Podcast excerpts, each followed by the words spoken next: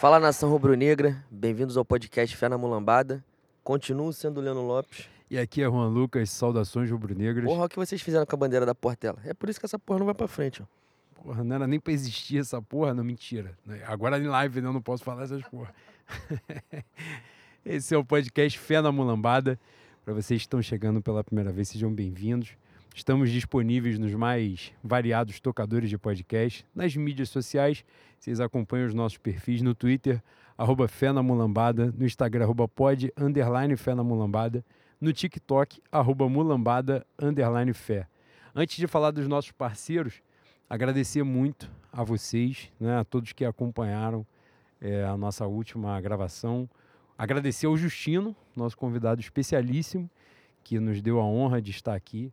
Agradecer a galera né, do Sport TV que estava aqui documentando o nosso episódio, em especial na figura do, do Pedro Asberg, né, nosso camarada, nosso ouvinte, nosso amigo. E muito obrigado pelo carinho. Foi uma edição inesquecível, né, de pautas muito importantes e a gente se sente muito honrado por, por ser lembrado, na verdade, né, de poder ter um convidado como o Justino aqui. Beijo, querido, muito obrigado. Beijo a todos vocês que nos trataram com o maior carinho. Né? E esperamos que vocês tenham se sentido bem recebidos aqui na, na Orla Manguense. Vamos apresentar, apresentar não, né? Falar dos nossos parceiros de sempre, nossos maravilhosos companheiros de jornada. Para começar, obviamente, Lessas Burger. Aliás, nosso maravilhoso Lessas Burger, nosso patrocinador, deixou a gente muito forte, tá? Porra, na última mano. gravação. Assim, é até feio falar surpreendentemente forte que ele sempre comparece. Mas, caralho, ele, ele lançou quantos hambúrguer? Sete, oito? Treze, pô. Eram uns treze. Fantástico. Tá e muito, muito obrigado, tá? Maravilhoso. As pessoas ficaram aqui maravilhadas. Tiveram Encantadas. contato de primeiro grau, né? E com... todo mundo ali empreendedor falou assim: e se a gente pegar uma franquinha? É falei, isso, calma é aí, isso. Cara. Tiveram contato de primeiro grau com o que de melhor tem na Zona Oeste. Essa é a verdade. E o Rid nem estava presente. É isso, né? Que aí realmente, né? O segundo, a segunda coisa Exatamente. melhor que tem na Zona Oeste.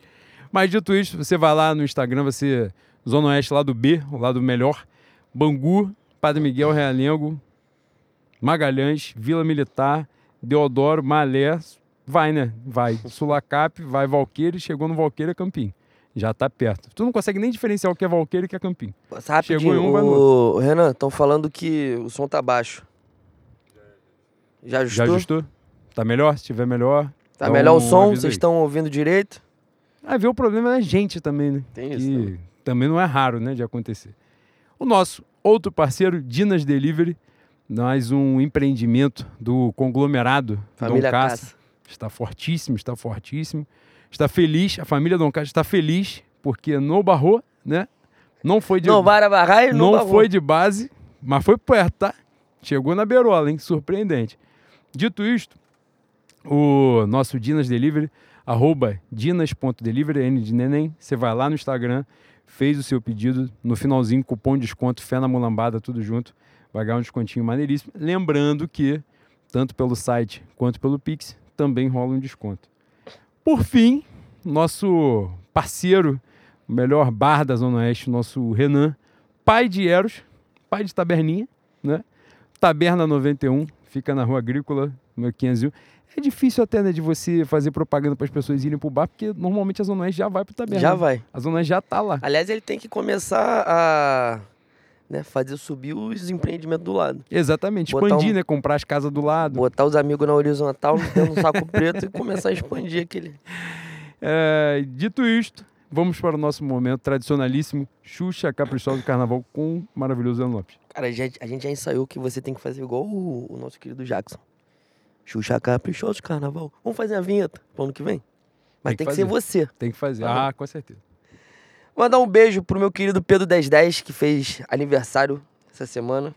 Nelson Campos. Manda um beijo pro Nelson aí, Maravilhoso, lindo, gostoso. Ele tá demais, tá?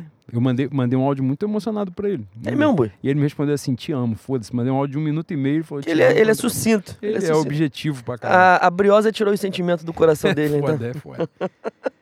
Mandar um beijo pro Luca Correia, o segundo cachinho dourado mais bonito da história do, do mundo, que o primeiro é o nosso anjinho, né?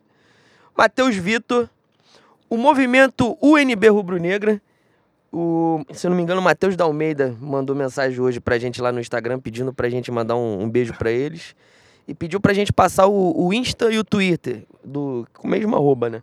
Arroba UNB Rubro Negra. É intuitivo, né? O arroba. É prático, né? Mandar um beijo pro nosso Daniel Mulambaço e divulgar aqui, o Pedro Borges pediu para que a gente divulgasse o Somos Movimento Social, que eles estão com uma campanha, né? Se você sentir Zico tocando no seu coração, doar 20 reais para eles conseguirem mandar camisas do Flamengo para as crianças de Jardim Gramacho. Eles já conseguiram 40, se eu não me engano, e querem levar mais 30. O Pedro, o Pedro tem esse projeto desde o período mais crítico da pandemia e começou como, se eu não me engano, o Covid sem fome né, distribuindo alimentos para as pessoas em situação de rua, em situação vulnerável. E esse movimento se expandiu para alegrar o Natal da criançada rubro-negra. Ele está com esse projeto, então quem quiser ajudar, somos Movimento Social no Instagram. Eu, como sou um pouco competente, eu não peguei a roupa, mas pego agora. não, e daqui a pouco a gente divulga. É Aliás, isso mesmo, é somos Movimento Social. É, né?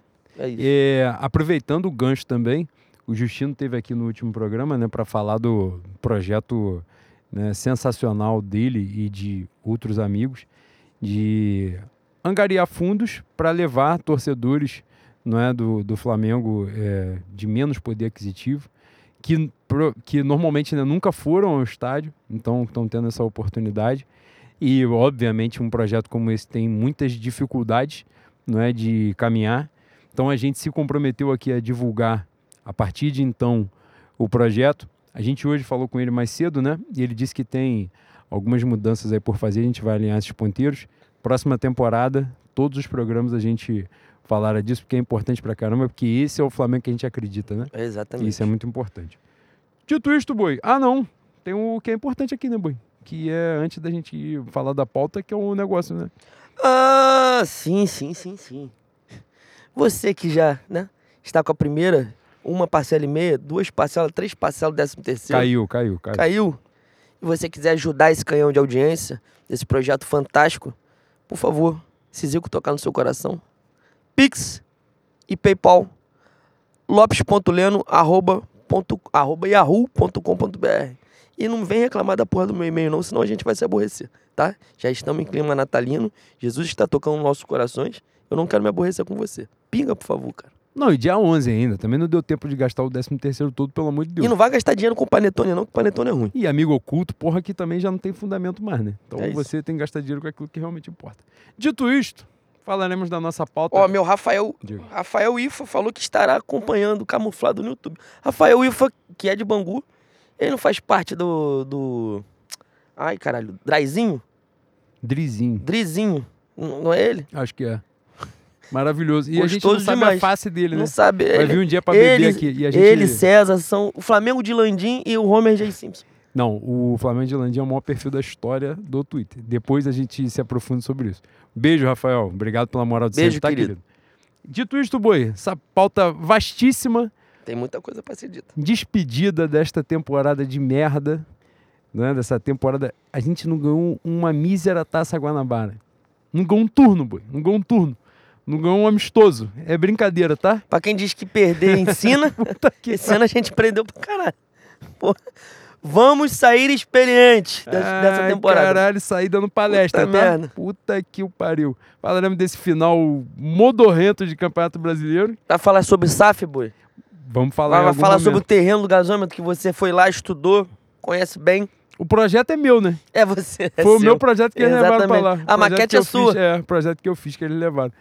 E. Oi, no, eu espero que no próximo Campeonato Brasileiro a gente não encerre, né? Jogando no Morumbi, porque aparentemente é um pouco foda. A gente tem a dificuldade é complexo, de ganhar o jogo, né? É complexo. É complicado. Falaremos desse final modorrento de Campeonato Brasileiro e, obviamente, um balanço da temporada. Nesses últimos dias, o campeonato acabou na, na última quarta-feira. Muita coisa já acontecendo, né? E a gente vai tentar abordar alguns desses pontos.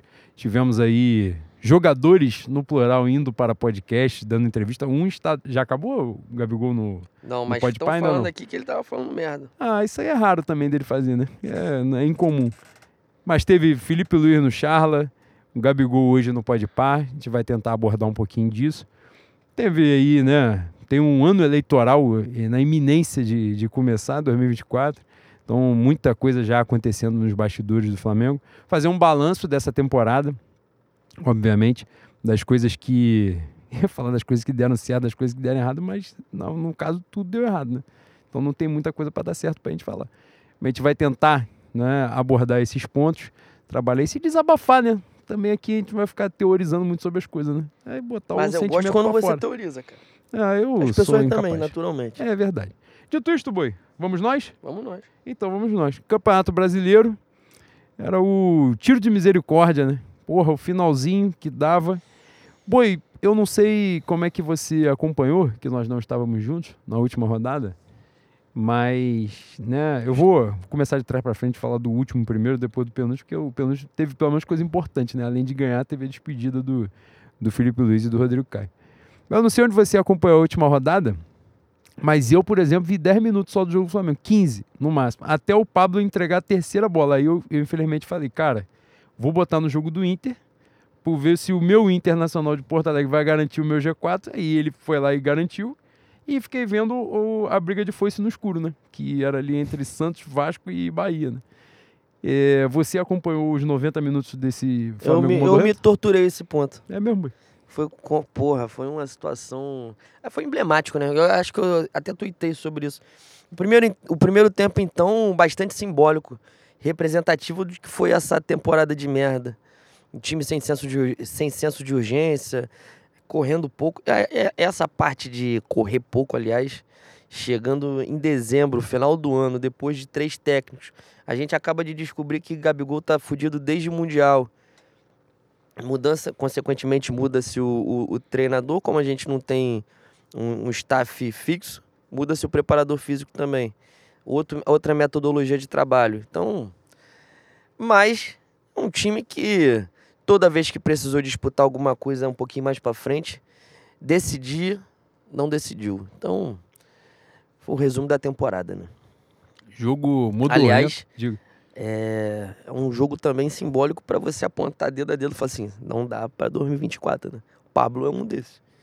Pô, bota ele na aula de física, bota ele pra fazer um reforço no cubão pra ele aprender de vez que essa porra da Terra é redonda, que já vai ser um primeiro passo interessante, né? Mas na verdade o bom pra ele é que ele já tá velho, né? E tá rico, né? Então, já, já tá na fase que não precisa estudar, boi.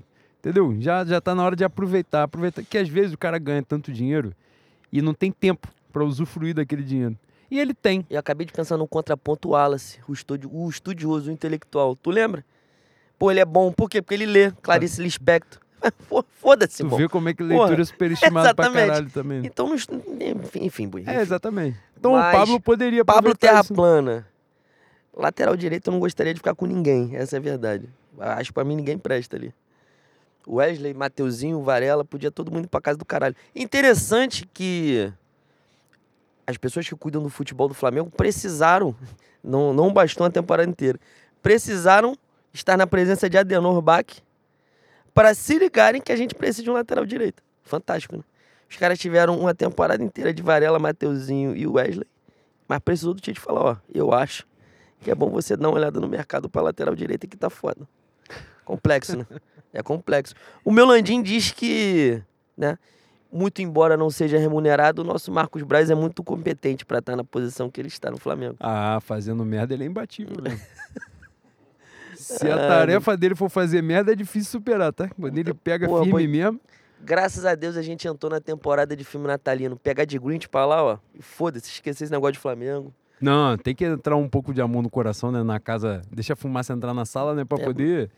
É, esparecer um pouco, né? E, e tentar afastar esses maus sentimentos. Né? Nós que somos clientes da Coca-Cola e do Clube de Regata do Flamengo, Sim. é sim, bom a exatamente. gente né, se distanciar um pouco. Que é difícil, né, cara? Você vê ali o, o último jogo da temporada, o Flamengo pegando um São Paulo que já não brigava por porra nenhuma, desfalcado, e o Flamengo conseguiu entrar na roda pros caras em vários momentos do jogo, né?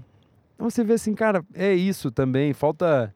é, a gente vai fazer um- uma análise, entre aspas, né, dessa, dessa temporada, das coisas que deram errado. Mas no ponto que cabe ao time também, já a sensação de assim. Porra, até eles já estavam naquela agonia de acabar logo. Acaba entendeu? logo essa É. merda. Felizmente, a gente precisava no final contar com uma derrota do Botafogo, né? Que normalmente é um bom sinal. Quando você termina alguma coisa e precisa que o Botafogo perca, vai dar certo pra você que o Botafogo vai perder. e nesse caminho, o Internacional foi lá. Eu achei que ele seria inútil de novo para a sociedade, porque ele conseguiu tomar um empate do Botafogo. Eu falei, pô, eles vão repetir essa merda? Já foram inúteis uma vez, que vão ficar marcados para sempre, pela cagada que eles fizeram, né, na Libertadores. Mas aí logo depois o Internacional já faz dois gols no Botafogo e pronto, garantiu o G4. Mas angustiante, cara. Angustiante ver uma temporada do Flamengo terminar dessa maneira. É, Mesmo. Teve esse, esse finalzinho, né? Que na verdade durou aí poucos dias, né? Uma mínima expectativa de poder chegar no final e ser campeão. Eu, eu Mínima acho, não. É, eu acho até meio, meio Você cruel. se conteve, você se conteve? Se conteve porra nenhuma. Me contive. Quando Me contive. Pior que me... Sabe por quê, cara? Porque, eu não sei. Quer mística? Quer mística? Eu gosto quando você vem ao esotérico. Porra, é uma energia de derrota do caralho. Tá eu consigo olhar pra esses caras todos e só falar assim, pô, eu tô fudido. Se a minha vida depender deles, eu tô morto. E é isso. Então, assim, a coisa foi se desenhando e a sensação era essa, pô, se botarem no colo do Flamengo, o Flamengo joga no chão, assim, sabe é? Tipo, batata quente. Pegou assim, tira. E foi isso, basicamente. Então, chegou, claro, deu aquela esperança ali pro jogo do, do Atlético Mineiro e o Flamengo foi lá e provou o ano de 2023 todo num jogo só. Mas quando você olha até a diferença de pontos pro Palmeiras, né? Que acabou sendo campeão. Palmeiras que fez um esforço transcendental para não ser campeão e mesmo assim conseguiu. Fez todas as merdas possíveis e inimagináveis e ganhou o campeonato assim mesmo. E essa parada dá uma angústia, né? Porque você fala assim, pô. Porque quando você perde para um time que faz 90 pontos, aliás, é sempre bom lembrar que 90 pontos só o Flamengo faz, né? Que, é- que é fundamental. Chega os caras na 15 rodada e fala assim: não, se projetar daqui até o final, dá 90. Fala, é por isso que quem fez 90 vocês têm que aplaudir. E é isso, porque não é todo mundo que chega lá fazendo 90. Mas você olha, cara, e é. E fala assim, pô, dava, né? Aí você começa a pensar, um gol merda, lixo que o Flamengo toma do Santos no final do jogo, né? Aos 48 do segundo tempo. E aí você vai lembrando um monte de coisa, né? Empate com lanterna em casa. Eu já, eu já nem tento me martirizar com essas paradas, porque eu acho que todos os times, se forem parar pra pensar, vão, vão chegar num. Ah, não, mas esse ano, esse ano a gente caprichou pra caralho, porque a gente. A gente empata com o América Mineiro reservaço no Maracanã, que termina o campeonato lanterna. As pessoas entraram. Não, e a gente empata o jogo no final, porque ia perder. Pois é. As pessoas entraram num, numa, numa, numa neura com o América Mineiro, falando, pô, o campeonato tinha que ser maior, pô, olha como é que o Lanterna está jogando. Joga bem, mas a brincadeira é de botar a bola no barbante, né? Eles são incapazes de acertar o gol. Mesmo assim, a gente perde ponto pro, pro Lanterna do campeonato dentro do Maracanã. E os caras nem com os titulares estavam. Perde pro. Empata com o São Paulo também, desfalcado, se não me engano. Perde, né? A gente perde empata, empata no final também, que é o gol do Pedro de pênalti. Isso, isso. Teve outro jogo. Não lembro, se Toma foi, uma costa do Cuiabá. não lembro se foi o Inter ou se foi o Cruzeiro. Não, estou falando jogos no Maracanã. Ah, tá. especificamente. Cruzeiro empatou também, foi um a um. Não, teve outro jogo que os caras estavam com time misto e a gente empata. Foram três. Foi América, São Paulo. Eu não lembro se foi Inter ou se Eu foi acho que Cruzeiro. Cruzeiro e Inter, o Flamengo empata os dois jogos no Maracanã. Então, então jogos que. Mais uma vez a- a temporada no Maracanã foi ruim, né? Foi abaixo do esperado. Eu não. Eu acho que foi 2021 que a gente tem um, um desempenho absurdamente merda. E assim. A, a nossa diretoria gosta muito da, das Copas, né? Isso já está mais provado. Nós, ano que vem, fazemos inacreditáveis seis anos de gestão Landim. A bem da verdade, de certo modo, é, por mais que tenha sido o norte da diretoria, eles também deram sorte de pegar esse elenco, né? Formar esse elenco que a primeira opção era o Pablo, tomamos o balão do São Paulo, veio o Gabigol. A gente ia atrás do Dedé, a negociação fracassou, veio o Arrascaeta. Everton Ribeiro já estava aqui, Rodrigo Caio era zagueiro de condomínio. Então foi montando um time que tem, tem a liga, né? Tem um espiritual por trás ali mesmo, que é difícil, não basta ser só juntar jogadores fortes, bons e formar um time como o Flamengo de 2019 para cá. Esses caras chegaram a três finais de Libertadores com três técnicos diferentes e é sempre importante relembrar isso. Mas, em, muito embora a, o norte da, da diretoria seja as Copas, eu acho até por com o objetivo de retorno financeiro mesmo, que aparentemente eles gostam um pouco de dinheiro, Boi. Um pouco. Poder e dinheiro. A gente tem que voltar a disputar o Campeonato Brasileiro com mais seriedade, né? Tirando a Libertadores, e talvez esteja na mesma prateleira da Libertadores, a gente tem que voltar a, a ser hegemônico no brasileiro. Eu espero que aquele português safado vá embora do Palmeiras, que é ele que atrapalha o nosso projeto de Pink Cérebro, dominar o mundo ganhou com um time extremamente merda e é mérito dele. Ele é um cara a nível Brasil muito acima da média mesmo. Mas é uma vergonha pra gente. Quanto tempo a gente tá sem, sem chegar à liderança? É muito tempo, é desde mais 2021. de 100 né? rodadas, é mais de 100 rodadas. Pois é, mais de 100 rodadas com duas temporadas seguidas de um bilhão de reais de receita, mais de um bilhão de reais de receita. Então, eu espero que ano que vem o Flamengo se organize para disputar o, o, brasileiro com a seriedade necessária, até porque o, o, Palmeiras empatou, né? O Palmeiras agora tem oito títulos, sem fax, não, sem fax, sem meter a mão na bola. De 71 para cá, com o nome Campeonato Brasileiro, oito para o Palmeiras, oito para o Flamengo. Então a gente tem que desempatar em 2024. É, e né, falei que ia começar de trás para frente, porque a penúltima rodada teve Flamengo Cuiabá no Maracanã, que um jogo que provavelmente seria levemente esvaziado, acredito eu. Se bem que a torcida do Flamengo tem muito maníaco, né? Tem muito. Mais uma vez aí a gente foi hoje, né? O Flamengo postou nas redes sociais uma média de público superior a 55 mil pessoas, né? 55.499. Fiquei puto, tem um toque.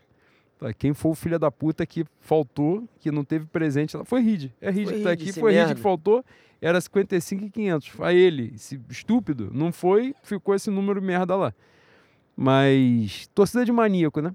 E aí no momento que a torcida, principalmente pós aquele 3 a 0 né, de moral baixíssima, numa temporada lixo da porra, surge a notícia de que, na verdade, a concretização, né, de uma coisa que as pessoas já esperavam, que era a aposentadoria do Felipe Luiz e do na verdade, a aposentadoria do Felipe Luiz e a saída do Rodrigo Caio do Flamengo. Né? Dois ídolos históricos né, do Flamengo. É... Mais dois jogadores daquele time emblemático de 2019 né, é... saindo do clube. Agora, se eu não tiver absolutamente enganado, os titulares só a linha de frente, né? Arrascaeta, Everton Ribeiro, Gabigol e Pedro Henrique. Pedro Henrique, ó, Bruno Henrique. Então, sintomática, né? Aquela postagem, a foto né, dos jogadores apagados, assim, só alguns. Tem o Gerson também. Né, assim, é, e o Gerson que voltou, né? Que foi e voltou.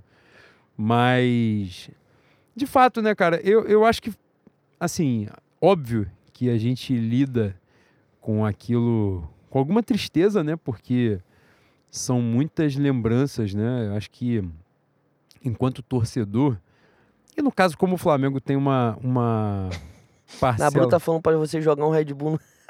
Jogar um quê? Um Red Bull no Sidomec aí. ela é muito canalha. Eu falei que eu estava na merda hoje o dia todo, que ela faz me sacaneia no bagulho, é foda. Mas, como pra gente, o Flamengo é representa uma parcela significativa da nossa vida, né? Então, assim, provavelmente esse time de 2019 marcou o período mais importante da vida de milhares, milhões de pessoas, né? Então, assim, é emblemático pra caralho quando você chega lá e vê a despedida. Eu nem tenho um, um hábito de, de me apegar muito a jogador especificamente, não. Mas eu falei assim, pô, vou lá por gratidão a esses caras, né? E eu comecei a chorar igual criança, pô. Vendo o Felipe Luiz entrando em campo, é, ali no aquecimento já, sabe? Vendo, o Rodrigo Caio, especialmente, né, por tudo que passou por questão física, né, e por saber até que ele continua a carreira, né, e só não continua no Flamengo. Mas, sabe, aquela emoção, aquela emoção inteira, né? Então, de olhar aquilo e falar assim, essa é, é, é, é isso que a gente, de certa forma, busca, né? E é tão raro no futebol, no esporte. Todo mundo busca essa identificação, né? Não só vencer, conquistar, ganhar título, mas você busca aquilo, né? Identi se identificar com o que está ali dentro.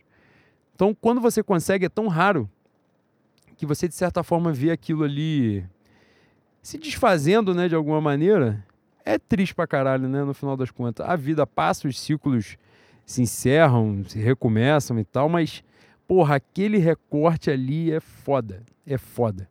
E ver o Felipe Luiz que. Eu, eu evito muito de falar essa coisa de maior, melhor e tal, não sei o que lá, de todos os tempos, porque eu não vivi todos os tempos. Então, né? Mas como quem estuda e quem viveu grande parte fala também, então essas que eu posso corroborar. É o segundo maior lateral esquerdo da história do Flamengo.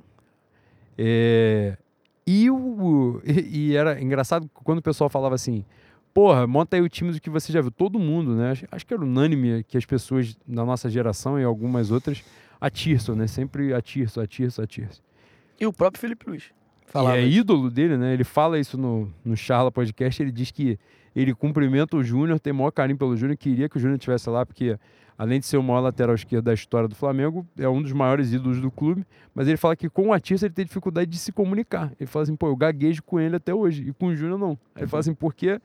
E ele dá a explicação, né? Ele diz que marcou muito a vida dele, primeiro aquele momento difícil do Flamengo, mas porque o Atirson era o melhor jogador daquele time sendo lateral, né? Então, assim, aquilo para ele era muito especial e por isso também se tornou um ídolo do cara. Mas, cara, ver o Felipe Luiz jogando, é, e eu admito que não, não acompanhava muito não é, de futebol europeu, de futebol espanhol. Ele chega a jogar, né? Premier League no Chelsea. Mas eu não tinha noção do que era o Felipe Luiz. Não tinha. Não tinha. Em momento algum, quando ele veio, eu esperava que fosse ser aquilo. E aí, cara, foi um negócio assim inexplicável. Inteligência de jogo, a identificação que ele tem, e é uma identificação completamente diferente, né? Não é aquela identificação de, de bico pro lado, bico para fora, grita, come grama, o caralho, do jeito que o torcedor gosta. É, isso também já é muito diferente, né, da, na relação e tal. E foi muito especial, cara, tá ali. Fiquei com puta que pariu, não passava uma agulha no meu cu quando o Cuiabá fez o gol, que eu falei assim, pô, o Flamengo vai estragar mais uma despedida e eu vou ter que matar um por um desses na unha. puta. Na porrada, na porrada. Sem tiro. Se tiver uma bala, dá um tiro pro alto e dá soco neles. Mas aí, pelo menos, no final das contas, aí entra quem? Meu xerife, o Rodrigo Caio. Em dois lances, ele fez três desarmes, foi melhor que metade do time. Falei, tá vendo? Porque ele sem joelho tá sendo isso aí e vocês Como são é que não joga, né? Puta é foda. Mas, cara, foi muito especial. Você queria até que você falasse para os, os nossos ouvintes, as nossas ouvintes. Telespectadores, agora? É. Que isso? Estamos em live. Leandro me mandou um áudio na saída do Maracanã de um minuto e porrada. Pô, na hora que a gente estava saindo. E eu sou pessimista por natureza, apesar do nome do podcast Fena Mulambada. Eu normalmente tenho descrença em absolutamente tudo. Quando o Leandro me mandou um áudio desse tamanho, eu achei que ele tinha, poderia estar no G-Crim. poderia ter sido assaltado de alguma forma, saiu na porrada no setor norte, algum bagulho assim. Pô, quando ele. Aí ele começa o áudio chorando. Aí eu falei, fudeu, fudeu, porrada comeu, tá, vamos ter que dar a volta. Aí ele falando, boi, quando eu vi o Felipe Luiz, eu falei, ah, caralho, porra, tô aqui desesperado, porra, achando que eu vou ter que ir pra delegacia.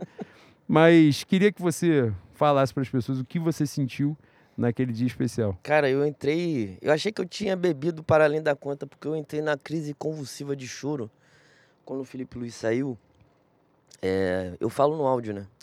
Eu chego no Maracanã sem a. Sem esse sentimento de despedida, sem uma coisa melancólica. Por mais que, né, evidentemente, estivesse ciente que aconteceria. Só que foi coisa de filme mesmo. Quando, quando subiu a placa e o Felipe Luiz foi saindo, pô, passou o filme na minha cabeça desde 2019. A, a minha geração toda, a minha, e minha, e minha vida toda de rubro-negro, eu vendo documentário, eu vendo os mais velhos falando sobre a geração de 80. Eu lembrei de uma fala do Renato Maurício Prado, eu até pedi pro, pro nosso Emanuel Flau Alternativo essa semana, esse final de semana, para achar esse corte. Tem um documentário que o Renato Maurício Prado fala sobre o time de 80, que depois de. Pô, vou chorar hoje, caralho. Depois de. Eu, se eu não me engano, foi a final da Libertadores ou do Mundial. Ele tem vontade de ligar pro pai e fala assim: Pai, o pai dele, se não me engano, babava o time de 55, o segundo tricampeonato. Ou o primeiro, não lembro. Mas ele fala que dá vontade de ligar pro pai dele, o pai dele já era falecido. Fala assim, pai, o meu Flamengo é melhor que o seu. Esse Flamengo aí ganharia do seu. E, pô, a gente não teve o Zico, a gente não teve o Leandro. Mas a sensação de você eh, ter realizado o sonho de ver um Flamengo de dinastia, que não é, não, não é só ser campeão, né? É, é você entrar no estádio, coisa que os velhos que viveram os anos 80 sempre falaram. Eu não entrava para saber se ia ganhar. Eu entrava para ver de quanto o Flamengo ia ganhar. Porra, a gente viveu isso, mano. A gente viveu isso. É muito doido, é muito doido. E eu vivi muito consciente. Muito consciente do que estava acontecendo. Com, com a gratidão imensa de poder estar no estádio, de ver um Flamengo forte pra caralho, de ver o Flamengo ser temido na América do Sul, de um Flamengo impositivo no Brasil. E esses caras são heróis, porra. Esses caras são são ídolos eternos e são símbolos de uma geração. Pô, a minha vida tá toda ali, mano. A minha vida tá toda ali. Quando o Felipe Luiz saiu, a, a... juntou muita coisa na minha cabeça. Gratidão, tristeza por estar tá acabando. Foi. Eu não esperava chorar, não esperava. Chorei na saída do Júlio César, no jogo que a gente foi junto. Mas eu sou 94 e eu não vi tanto Júlio César assim, por mais que seja muito ídolo. Meu ídolo, não só do clube, é um ídolo pessoal meu. E o Júlio César, por mais que tenha impedido o maior vexame da nossa história, nós continuamos invictos, muito por conta do Júlio César e da sua magia. O Júlio César não, não, fez parte, infelizmente, de um grande time do Flamengo, né? Esses caras não, pô. Esses caras deram tudo pra gente, pô. Tudo, tudo, tudo. Tudo que a gente cresceu querendo ver, eles deram. E é um misto de gratidão com a tristeza porque esses anos não vão voltar. Essa porra não vai voltar. A gente não vai viver de novo. E é foda. Da, da mesma maneira que dá muita alegria, dá muita tristeza. O Flamengo vai continuar sendo campeão. O Flamengo vai continuar se impondo. Talvez venha outra era de ouro. Talvez a gente consiga montar um, um, time tão forte quanto esse. Mas tem aquela porra da primeira vez, né, boi? E isso nunca mais vai voltar. A gratidão eterna a Rodrigo Caio, a Felipe Luiz, a Finha, a Mari, nosso, nosso piroca da cabeça Diego Alves, William Arão, Gerson, Arrasca, Everton, Bruno Henrique, Gabigol e ao velho maldito, português, Jorge Jesus a eterna gratidão por realizar nossos sonhos. Que a gente, é, porra, 2019 parece que é um que a nave espacial chegou e vai levar todo mundo, né? Vai todo mundo ser arrebatado. É essa a sensação. E tá acabando. Tá acabando, infelizmente. Mas a gente foi feliz, boy. E é o que vale. Não, é. Por esse momento de emoção, né? E é isso mesmo, é emoção que. Né? Olha lá, Reed tá chorando lá. Mas é, cara, é. É isso, assim. A gente, já, a gente já falou sobre isso várias vezes aqui e em outros contextos, né, em outros lugares. É, a gente sabe que vai ganhar muito mais, né? Que isso, desde quando a gente falou lá em 2019, quando a gente começou esse podcast, de que quando o Flamengo ganhasse a primeira vez, né, voltasse a ganhar um título grande, que a gente tiraria esse peso das costas e o Flamengo seria dominante. É, e isso aconteceu, né? A gente não esperava que fosse ser tão mágico assim, né? Voltar a ganhar do jeito que a gente voltou, na época a ser campeão brasileiro depois de 10 anos, né? Com a maior campanha da história dos pontos corridos de 20 clubes, né? E campeão da Libertadores da forma como foi, né? Ganhar o melhor time da América até então, que era o River Plate, era que tinha vencido duas Libertadores em três anos, como a gente, né, em algum momento. E a imprensa argentina diz que esse era o River mais forte, né? Sim, faz um jogo dificílimo E a, a forma como a no gente caso, ganha, esse, né? o dezo- de De 2019, 18, é, não, o de 19 18, 19, é. era o, o mais forte em campo, na bola. Sim, é, porque vai se ganha. reforçando, né? E, e a forma como foi, né? A vitória no final, 38 anos depois, aquela comoção. é, todo mundo que fala sobre o jogo que estava em Lima, e quem não estava também, né? Quem estava em qualquer lugar. Acho que a- as reações foram um pouco parecidas, né? Em todos os lugares, porque todo mundo diz que o primeiro gol as pessoas comemoraram e o segundo gol as pessoas simplesmente né, choraram, desabaram e, e deixaram rolar. Eu, cre- eu quebrei o isopor. Agora, ainda bem que você falou do isopor, que eu já estava começando a me emocionar, falou do isopor, já quebrou a corrente, graças a Deus. Porque, cara, as pessoas falam isso da, da própria arquibancada em Lima, né? Que o segundo gol não tem celebração, né? Tem as pessoas chorando, desabando, se abraçando.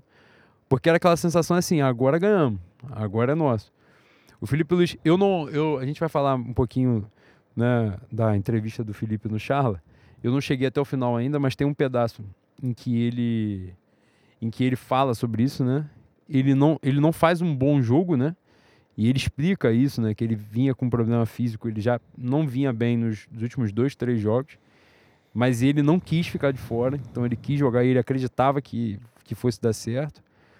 O gol do River Plate sai do lado dele, né? Embora a falha maior seja né, ali de Arão e, e Gerson, mas sai do lado dele.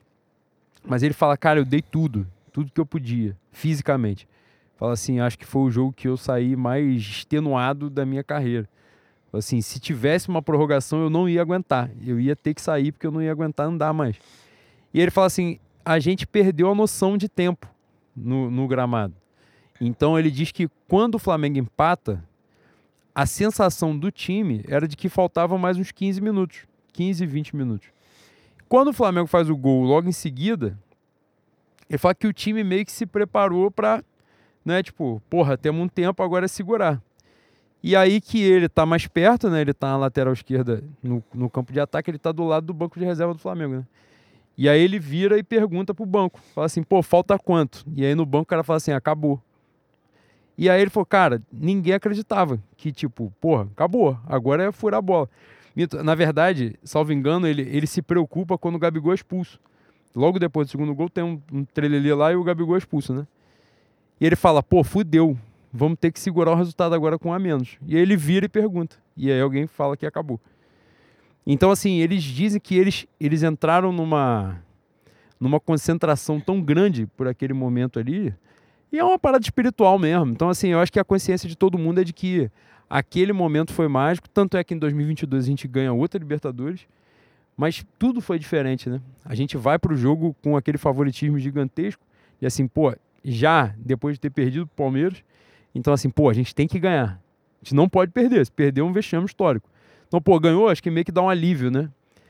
E o, Flamengo, a gente trabalha muito isso, né? O Flamengo poderoso, rico, tem esse esse receio, gera esse receio na gente, né? Que as vitórias, os títulos, as conquistas se tornem alívio, sabe? E a gente perder a magia da coisa, o prazer, a emoção, né? O Flamengo é fundamental na vida da gente. Hoje eu tenho uma relação com o Flamengo melhor do que eu tinha quando mais novo. O Flamengo acho que dominava a minha vida de uma forma que não era muito saudável. Hoje é um pouco menos não saudável. Mas a importância do Flamengo só cresce. Mesmo na minha relação sendo diferente com, com as vitórias e as derrotas, mas a importância do Flamengo na minha vida todos os anos cresce. Das pessoas que eu conheci, das relações que eu construí, né? Isso aqui, né? Nós, todos nós. Então, assim, o Flamengo é fundamental na nossa vida. Por isso que quando a gente vê as coisas boas acontecendo, isso tem um impacto eterno pra gente. E quando a gente vê as coisas ruins acontecendo, a nossa reação é exatamente tentar explodir aquela porra. Porque assim, vocês não vão destruir o Flamengo que a gente acredita. O Flamengo que a gente pode construir. Então assim, quando a gente olha, né, para essa identificação ali, essa essa geração se desfazendo e todos os problemas que a gente está tendo por causa disso, né? É, as reações a renovação do Bruno Henrique, a, a eventual renovação do, do Gabigol, do Everton, a relação com a Rascaeta. Né? A gente sabe que muitas dessas reações não são orgânicas e isso é importante para caramba, né? é fundamental bater nessa tecla. Mas a gente, acho que o mínimo que a gente pode fazer, a nossa responsabilidade, é de ter gratidão. Se nunca, jamais implica em não criticar o desempenho na bola dos caras, mas também de nunca esquecer quem são esses caras, entendeu? Que eles são muito, muito, muito especiais. Aliás, pegar o gancho, hoje teve um mais uma uma pauta de, de rede social, né? Para variar, o, o eu ia falar o atual porta-voz da diretoria, mas é já há alguns anos, né? Então não é atual, já, já faz bastante tempo. Tava falando alguma coisa assim de.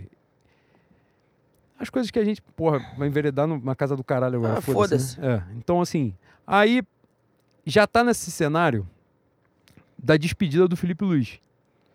Que o Flamengo não podia fazer uma despedida para um jogador num jogo valendo. Que é um datacu total, né? Uma babaquice total. O Flamengo foi lá. Tanto o Flamengo levou a sério aquele jogo que o Rodrigo Caio entrou aos 45 do segundo tempo. Para provar que levou a sério. Porque, nitidamente, né? a gente falou isso aqui. O Tite chamou o Rodrigo Caio para a seleção. O Tite gosta do Rodrigo Caio para cacete. Chamou machucado, pô. Se o Tite não botasse o Rodrigo Caio para jogar, era a certeza que a gente tinha de que o Rodrigo Caio não tinha condição de permanecer no Flamengo. E assim foi. Ele chega a botar né, o Rodrigo Caio em final de jogo como volante e tal, ele sai bem, mas coisa de 15 minutos, 20 minutos estourando. E o Flamengo levou tão a sério aquele jogo que botou o Rodrigo Caio nos acréscimos para jogar. E ele acabou cumprindo a missão dele, foi bem, teve lá a participação dele. Mas já começa nessa babaquice, né? De virar. E, porra, irmão, não é coincidência, sabe? Não é coincidência que sempre o foco seja exclusivamente os jogadores. E, e isso incomoda demais. E aí, hoje, num podcast, acho que, acho que foi isso, é, a fala era de que assim, porra, vamos botar estátua para todos os jogadores de 2019? E a questão, para mim, é pergunta retórica. Para mim já era para estar tá lá. Todos, enfileirados, um do lado do outro.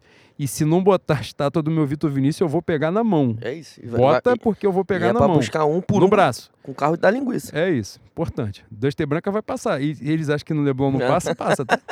demora um pouco, mas, é, pô. Demora, depende demora. da Brasil, mas vai Demanda um planejamento um pouco maior do território, mas, mas sempre passa, alcança a todos. É... E nesse cenário, cara, tem uma parada aí que é muito problemática. quando você começa a fazer assim, é que tu vem pra porrada mesmo. Porra, e eu tô bebendo pouco, porque hoje tomei mais ou menos. Mas, cara, porra, tem um saudosismo muito escroto. Muito escroto. E eu odeio com to... Eu odeio saudosista por, por razões naturais já da minha vida. Né? Que é aquela porra assim, não, no meu tempo, no meu tempo, meu tempo, cara, seu tempo passou e o tempo é outro. Tá agora. bom de você morrer também. É, e o tempo. Exato. E vai passar literalmente, né? Quando você acabar. Então, assim, cara, as pessoas têm que entender. As noivas, você pode ter saudade do que você viveu e tal, mas você não pode negar o que vem, o que está e o que virá. E a sensação que dá, principalmente na bola, né? Torna a dizer, não gosto de futebol, gosto de Flamengo. Futebol, no geral, quero que se foda. Todos, todos os outros clubes. Flamengo é o que me importa. O Flamengo tem isso demais, demais, demais. Nada pode superar o que aconteceu. Cara, não precisa superar. Pode ser diferente. E alcançar outras prateleiras que naquela época não dava para alcançar. Então as pessoas começam a romantizar o passado, de que a geração lá de trás, né? Eu já falei aqui, vou repetir agora que está em live, né? Antes eu falava em podcast, poderia ficar de ralo, mas agora fodeu. Tá bom de geral ir para museu também, né? Virar quadro, todo mundo ser lembrado assim, com todas as homenagens, estátua, aplaudir, falar, agradecer, muito obrigado. Virou, virou a chave. A galera nessa de, de reconhecer a história, né, mas de engrandecer a história, que é fundamental, mas começa a romantizar o passado de uma forma acrítica, né? E, porra, é, é ruim que eu vou falar, mas assim, cara, não, porque os caras amavam o Flamengo, amor, irmão, era outro contexto. Até a Lei Pelé, o clube era dono dos jogadores, dono. Era outro contexto de futebol, outro contexto de esporte, outro contexto de tudo. Esses caras todos cansaram de fazer, depois da aposentadoria, cansaram de defender os próprios interesses. Isso significa que eles não sejam ídolos do clube? Não, claro que não, óbvio que não. Mas, porra, e, e cito nominalmente, já falei isso aqui em outros episódios, o Júnior, na época do, do Rueda, treinador, né? E não é uma defesa ao Rueda, pelo amor de Deus. Mas na época ele fala que o Rueda, na final do, do Flamengo Independiente, ele fala que o Rueda não tinha DNA de Flamengo, porque E o Rueda, mesmo- que o Rueda acho que bota. é, igual o Zé Ricardo, né? Bota lateral, quatro laterais em campo. E fala a mesma coisa do Jesus quando Jesus chega. pô. É. E aí depois entra o Carpegiani. E o Carpegiani tem um jogo no Engenhão, Flamengo e River Plate. O Flamengo estava punido por causa da confusão contra o Independiente. O Flamengo joga sem público no Engenhão. O Flamengo estava ganhando o jogo do River Plate, acho que 2 a 1 um, E o Carpegiani tira dois atacantes, bota zagueiro e volante e tal. E o Flamengo toma um empate. E bota Galho dentro. E cansa de botar Galho dentro pros caras. Os caras e o Carpegiani consegue a proeza, né? O Flamengo nem a final do estadual chega, né? E os caras estão sempre lá. Lobby do caralho para Abel Braga ser treinador do Flamengo. Lobby, cansou. Abel Braga, só não vou citar o outro nome do, do profissional, que o outro tinha que estar na cadeia. O Abel Braga, pelo menos na cadeia, não precisava estar. Mas dos dois personagens que mais odeiam o Flamengo, que são treinadores de futebol, um é o Abel Braga. E o Júnior inúmeras vezes falou que o Abel Braga sabia o que era Flamengo. Sabia. Sabe até porque eu- uma das maiores vergonhas da história do Flamengo. Uma, eu acho, Abel pra que mim, é maior. É, e, e eu também acho. Também Pra acho. quem não sabe, Aliás, não é, Flamengo e. Santo André, final da Copa do Brasil, Abel Braga é técnico. Não é uma coincidência, o diretor de futebol também era o Júnior, nessa época. Então, Ah, ele era o primeiro a saber que se alguém não tem cara de Flamengo, é o Abel. Porra. Mas enfim, a gente prossegue. Cara, e essa romantização é escrota, porque a gente, eu tenho a sensação de que isso acontece desde 2019. A parada estava acontecendo e as pessoas negando.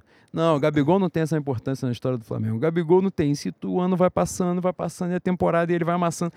Cara, essa temporada agora do Gabigol, né, que foi muito ruim, e ele fez 20 gols, e ele não deve ter marcado um gol há uns três meses. E ele, ele vai acabar com 20. A temporada mais merda lixo dele, subterrânea, subsolo da merda do inferno, ele fez 20 gols. Os caras estão comentando o bagulho, comentando, né? Tiraram do cu pra poder ter engajamento de final de ano e a galera tá dando engajamento. Bagulho de Yuri Alberto. Eu não pesquisei. Mas eu duvido que o Yuri Alberto tenha feito mais de 20 gols. Se fez, fez Na uma vida, vez. na vida. Se Carreira fez, fez uma vez fez- numa temporada. Carreira não fez 20 gols ainda. É isso. Se fez, fez em uma temporada só. Então, assim, cara, as pessoas, quando a gente pega o Gabigol, o que é o Gabriel no Flamengo, a galera lembra de 2019, emblemático que ele foi artilheiro do campeonato, fase do orgulho da Libertadores. Você vai lembrar de 2021, em que ele foi convocado 300 mil vezes pelo meu Adenor Bach. Vou te perdoar, tá, Tite? Vou te perdoar momentaneamente se você atropelar todo mundo nos próximos anos. 2022, ele se reconfigura no campo para poder, em prol do coletivo, né? E faz o gol da final na Libertadores de, né, de, de, de 22 22. também. Quatro gols em três finais de Libertadores. Sabe quem fez gol em final de Libertadores pelo Flamengo? Só Gabriel e Zico. Só isso. Só eles dois. E as pessoas se esquecem do brasileiro de 2020. Que ele joga nove jogos pendurado. Você consegue ver visualizar Gabriel Barbosa, que é levemente burro nessa questão do cartão amarelo. Jogar nove jogos pendurado e não tomar o terceiro amarelo. Ele não tomou o terceiro amarelo e fez gol em nove jogos Ó, o consecutivos. contra-teórico tá falando em 2020, 10 gols nos últimos 10 jogos no brasileiro. né? Aí, meu conta teórico dá, né? São, são 10 O jogos. cientista contra-teórico. Fantástico, maravilhoso. Um beijo. 15 gols em 24 participações foi a melhor temporada da história do Yuri Alberto. E 24 participações em gol. Porra, entendeu? É complicado pra caralho. Então, nesse cenário, a participação do Gabriel, ela tem vários recortes fundamentais. Né? Não é assim... é, por exemplo, a gente está falando dessa temporada, e aí já pode até pegar o gancho, né? Com que uma coisa que ele falou no, no podcast hoje, em que ele participou, mas que o, o próprio Flamengo institucionalmente é, falou em coletivo através do seu médico, suposto médico, há, há pouquíssimo tempo. O Gabriel está machucado desde fevereiro. A lesão dele é no jogo contra o Al-Ali, na semifinal do Mundial. Na semifinal. Na disputa do terceiro lugar do Mundial.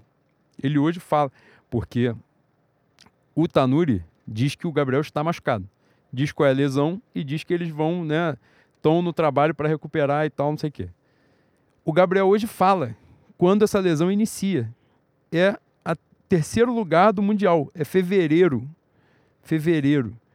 Por causa do, do, do da, das dinâmicas da temporada, logo depois o Flamengo tem né, clássico de estadual, final de estadual, tinha Recopa, né, essas coisas. O Gabriel, o Vitor, Vitor Pereira, necessita que o Gabriel jogue. Depois, o Flamengo numa fase de merda, o São Paulo também precisa que ele jogue. Óbvio, não vai abrir mão do cara. E nessa, o cara não conseguiu recuperar.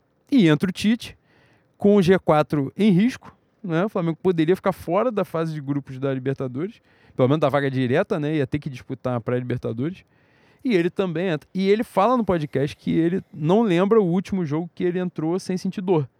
Então ele fala assim, né? Que as pessoas falavam sobre, sobre é, sobrepeso dele, né? E tal. E fala, cara, pode verificar que eu não tive. Mas a questão da dor acompanha desde. É nítido, é evidente. Você olha para ele, até a questão.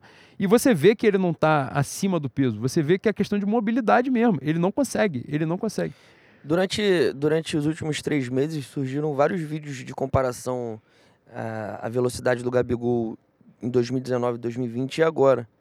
E a diferença é abissal. abissal. É, tem uma questão em cima disso aí em relação a Tanuri e a gestão do Flamengo. Eu já acho que eu já falei isso sobre o silêncio deles, né? A gente reclama muito que esses caras não falam, não dão declaração para a torcida, mas também quando abre o microfone falam merda, né? Só que o que mais me, me angustia é o silêncio, é tratar a gente. Agora a gente já entende o porquê, né? Eles compreendem o Flamengo como o clube dos sócios, porque é o estatuto desde 1895 e nós torcedores somos clientes. Então, para cliente você não precisa justificar porra nenhuma. Você conversa com, com os sócios. Sempre foi a postura do Flamengo, do Landim. É, essa abordagem do Tanuri, essa falta de abordagem do Tanuri, cara, Bruno Henrique ficou uma porrada de tempo parado no estaleiro, a gente sem saber como estava a evolução do tratamento. Bruno Henrique fica oito meses, sete meses no estaleiro. Mais, eu acho, acho que são dez. Dez, então, aparentemente se o tratamento fosse feito no corredor do Albert, o Albert Schweitz aqui em Bangu, seria a mesma coisa que tratar no departamento do, do Tanuri, porra. E você não precisa fazer uma atualização como se o cara tivesse no CTI. Você não precisa fazer essa porra. Mas, pô, de duas em duas semanas dá pra você falar alguma merda? Sentar o cu na coletiva pra falar? O Tite teve que chegar pra falar assim, irmão, por favor, você é médico do Flamengo. Isso tem um ônus e tem um bônus, né? Você não assume um ônus. Você só tem um bônus. Tua consulta na barra deve ser o quê? Dois contos pra olhar pros teus cornos, estragado? Caralítico? Porra, pra ver você fantasiado de médico. É foda, né? Então, vem de muito tempo e é sempre na bunda dos jogadores. Sempre. Fora isso, dentro dessa, dessa estratagema toda, tem né, o, o Pitbull na imprensa, que ele finge que bate, mas bate né, com carinho, bate sem, sem pesar a mão. Pra não falar que ele é parcial. Vestir a fantasia da imparcialidade, que é o peruquê de Avejaneira, todo mundo sabe, né? Então, vem de muito tempo. Eu espero que a chegada do, do nosso querido Adenor Bach faça com que esse cara pelo menos assuma o ônus. Esse cara, Tanuri, assuma o ônus de ser o chefe de departamento médico do maior clube da América Latina. Quiçá do mundo. É que o nosso querido Diabo de Madrid é foda, tá, boi? É enjoado. É enjoado pra cara. Esses caras, eles têm pacto mesmo. nego, nego acha que o Flamengo tem pacto, tem que ver o jogo do Real Madrid na Champions. Porra. Mas voltando. Ele tem que assumir um ônus, falar quanto tempo, qual a perspectiva, como está o tratamento. O Al é Alan ou Alan? Eu sempre confundo. Alan, eu sempre, E eu sempre Alan. pergunto a mesma porra todo episódio. Exatamente. E dificuldade de assimilar tá fora. É, tá, tá foda. Voltou agora. Tanto tempo no departamento médico, também a gente sem saber como está a evolução do tratamento. Tá, tá na hora de, né? Na pandemia você abriu a porra numa live para falar aqui o que estão fazendo com o nosso Brasil. Um Santos Dumont vazio, vazio. Morreram 6 mil, 600 mil pessoas depois disso. E você não entendeu o que, era a pandemia. Você não entendeu o que, que estava acontecendo. Mesmo assim, tu não tomou um esporro, tu não tomou um apavoro. Nada aconteceu com você. Você continua sendo médico do Flamengo. E, por ser médico do Flamengo, você virou médico do UFC, né? Então, eu espero que em 2024, antes de mais nada, que não aconteça merda para eu ver sua cara. Eu não quero ver sua cara. Não é que, pô, eu sinta a falta da sua presença. Infelizmente. Não, se manifestar por nota, né? Por Não. nota, tá bom? Cara, então, é, tem uma questão em cima disso aí, que é o que eles fazem, né? Ah, não, a gente deu declaração assim. O que, que tu fez? Tu botou três linhas no, no Twitter. O, eu, eu sei porque aparece assim pra mim, né? Os times, as franquias da NBA, né? Tem muito esse hábito, né? De, de dar um informe. é, na verdade, eles dão um informe em dia de jogo, né? Que eles botam lá quem tem a lesão, qual é o estágio, né? Recuperação e tal, não sei o quê. E é o mínimo de transparência, né? Que é o que a gente pede, né? A gente. Diga, diga, diga. Meu pai, que é um cara dos anos 50, não sabe mexer no Twitter. Porra, eu abro o Twitter pra ele, parece que eu tô botando ele sentado no helicóptero falo assim, pai, sobe com essa merda aqui. Ele fala, ai, tanto botão, não sei mexer. Porra, o meu pai não tem acesso à informação sobre o tratamento dos caras. Por quê? Porque ele não sabe mexer na porra do Twitter. Você tem que falar com os velhos, igual o meu velho, pô. Você tem que falar com a torcida do Flamengo que não tem rede social. Tem, tem que falar com o torcedor. A maneira que você tem, por incrível que parível, é a mesma maneira que os fenícios usavam, é a comunicação. Tu senta o cu na frente da câmera e fala, assim, ó, está acontecendo isso. E, pô, você pode usar o teu argumento técnico, você pode falar com o médico engomado, só aparece e fala como tá o tratamento, porra. Porque a gente fica, a gente faz parte de dois grupos com jornalistas, e a gente fica perguntando, e aí, tu sabe? Não. Se o cara não sabe, é porque você não tá se comunicando, irmão. Sim. Então, antes de mais nada, é um tratamento escroto, né? Eu venho falando isso sobre a como, como as pessoas entendem violência e me dá certa angústia. Pra mim, isso é uma violência com o torcedor também. Você achar que você não precisa dar declaração, isso é escrotíssimo, irmão. Isso é. Hoje está aberto, todo mundo está ciente. Isso é você menosprezar o cara que te acompanha. É tratar o torcedor como cliente. E como uma empresa merda, né? Que caga na cabeça do cliente não faz sentido, não faz sentido nenhum, nenhum. É, espero que 2024 vai ser um ano tranquilo de eleições municipais e eleição no Flamengo, com pouca dividida. A gente vai ter tempo para falar na próxima temporada sobre a gestão Landim e fazer um dossiê, né, Boi? Uma coisa mais ajustada para a gente falar com, se possível, com a linha histórica, Sim. para as pessoas terem noção do quão merda eles são, porque tem gente ainda que defende. Cara, e o que a gente tá falando? Rapidinho. aqui? Claro, claro. É, Quando a gente começou aqui, tinham 30 pessoas na, na live, porque o Gabigol estava falando no Podpah, né? E a gente não consegue disputar com o Gabigol, não sei se você sabe. Graças a Deus, né? Eu não tenho nem essa pretensão. Pois é. Então, aproveitando que tem mais gente, faz o jabá aí, por favor. Agora é sua vez. Você pingar o negócio pra dar uma moral pra gente, mas, mas é o último do ano, né? Então, assim, porra, sem miséria, o 13 terceiro pingou, legal. Entendeu? Ó, o Domecq tá aqui pra gente encerrar. Legal, bonito. Essa temporada foi uma merda, mas a gente fez a nossa parte aqui, a gente cumpriu com o nosso ofício. Entendeu? Então você vai, pixel, paypal, lopes.leno, Sou eu. que é ele, arroba yahoo.com.br. Então pinga lá um negocinho, dá essa moral pra gente, tá? Pra fortalecer o nosso projeto. Próxima temporada viremos ainda mais forte. Esse canhão de audiência, esse magnífico. canhão. Campeões, se possível. É, puder ganhar pelo menos um estadual, agradeço. Tá foda também. Porra, dois anos sem ganhar estadual. Eu achei, teve uma época que eu achei que o Flamengo nunca mais ia perder um estadual. Eu falei assim, caralho, a gente vai ganhar essa porra agora todo ano, vai ser mó merdona. Já tem dois anos sem ganhar. Vai virar o estadual de basquete. Aparentemente, quando ganhar em abril, maio, com o Adenor Bach, eu vou comemorar igual o gol do Pet. Vai ser isso, aparentemente que. Ah, vou ficar, vou ficar 10 anos sem ganhar as porra, então pra voltar a ganhar vocês darem valor. É isso? Eu- É pra eu dar valor? Então eu vou dar então em maio. Vou festejar essa porra. Pelo amor de Deus. Mas, voltando, Boi, quando a gente fala na questão do departamento médico, e vale para todos os processos do clube, passa pelo ponto da transparência, né?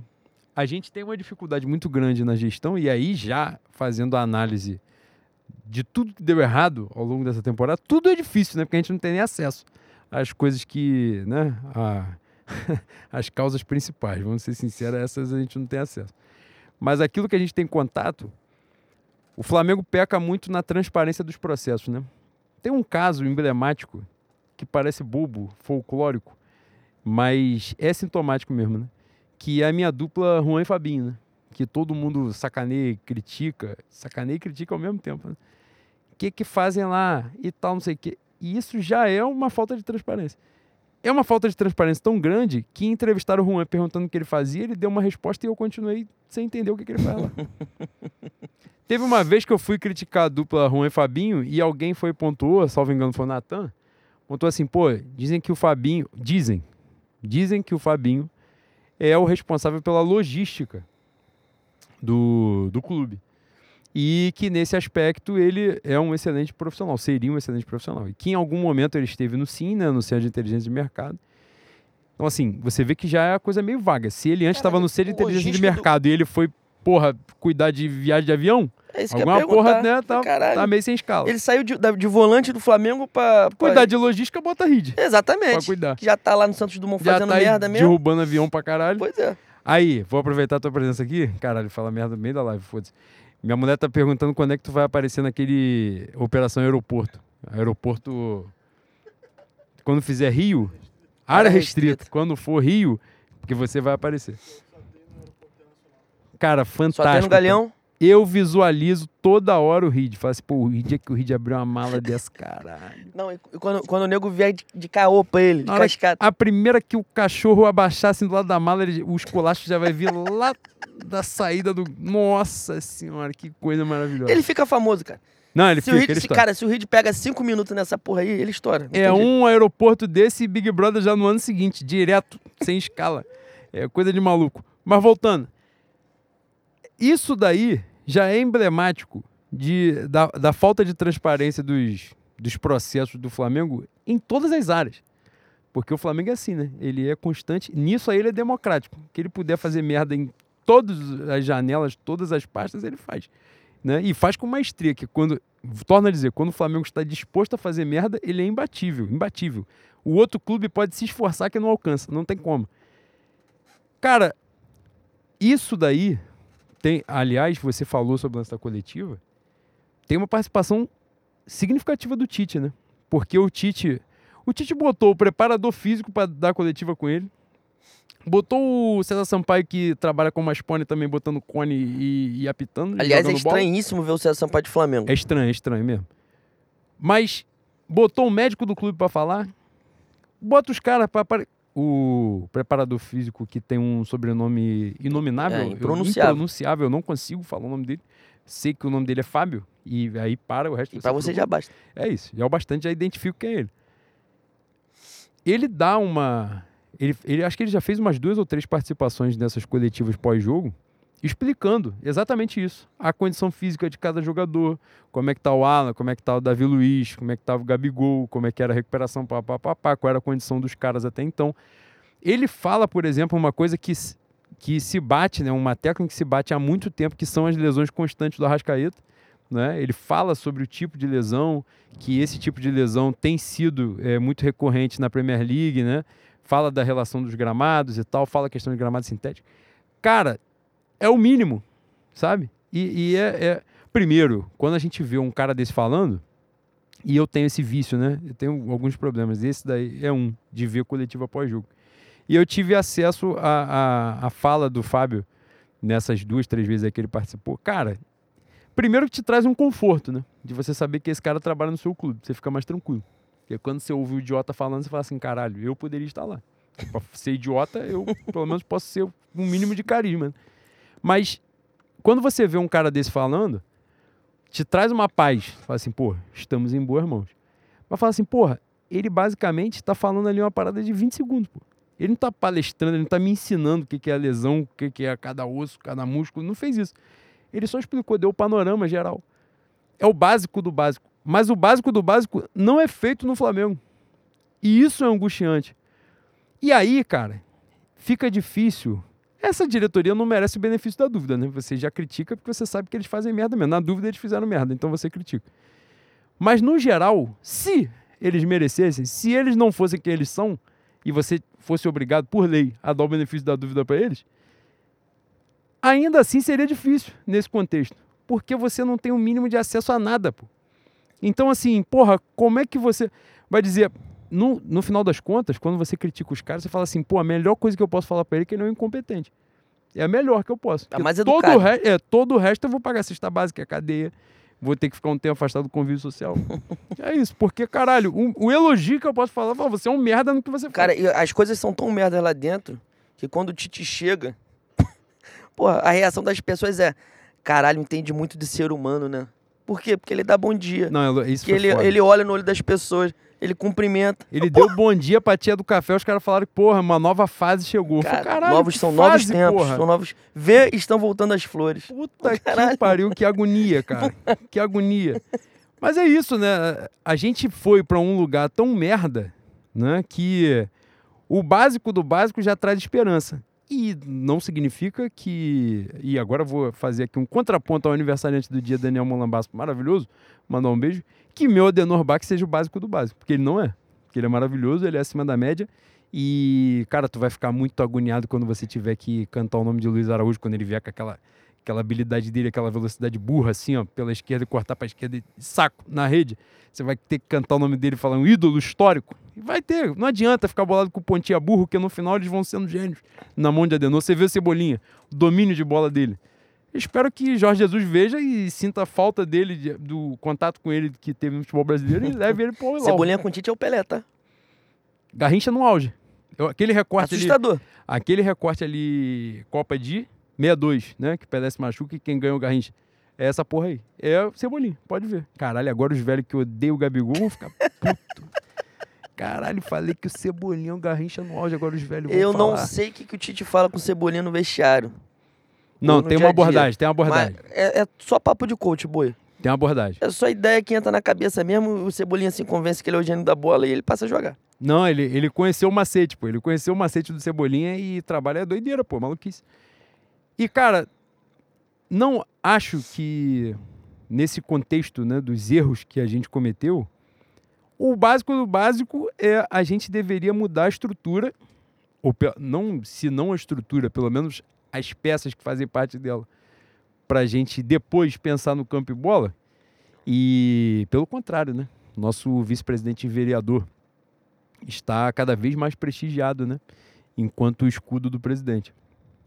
E continuará lá. Os responsáveis por essa temporada de merda e por temporadas na sequência de mais de um bilhão de reais de receita, tendo que raspar o cu com a unha para ganhar alguma coisa, e às vezes nem conseguir, E não ganhou. raspar o cu à toa, né? É, exatamente. É isso. Vão continuar lá. O presidente continuará lá, né? E, e tá empolgado, né, Bui? O presidente tá dando declaração pra caralho. Eu não sei se ele tá fazendo de sacanagem ou se estão sacaneando ele, porque estão vazando todos os áudios dele. Não sei se ele tá achando que ele é mais esperto que os outros e alguém tá sendo mais esperto que ele, né?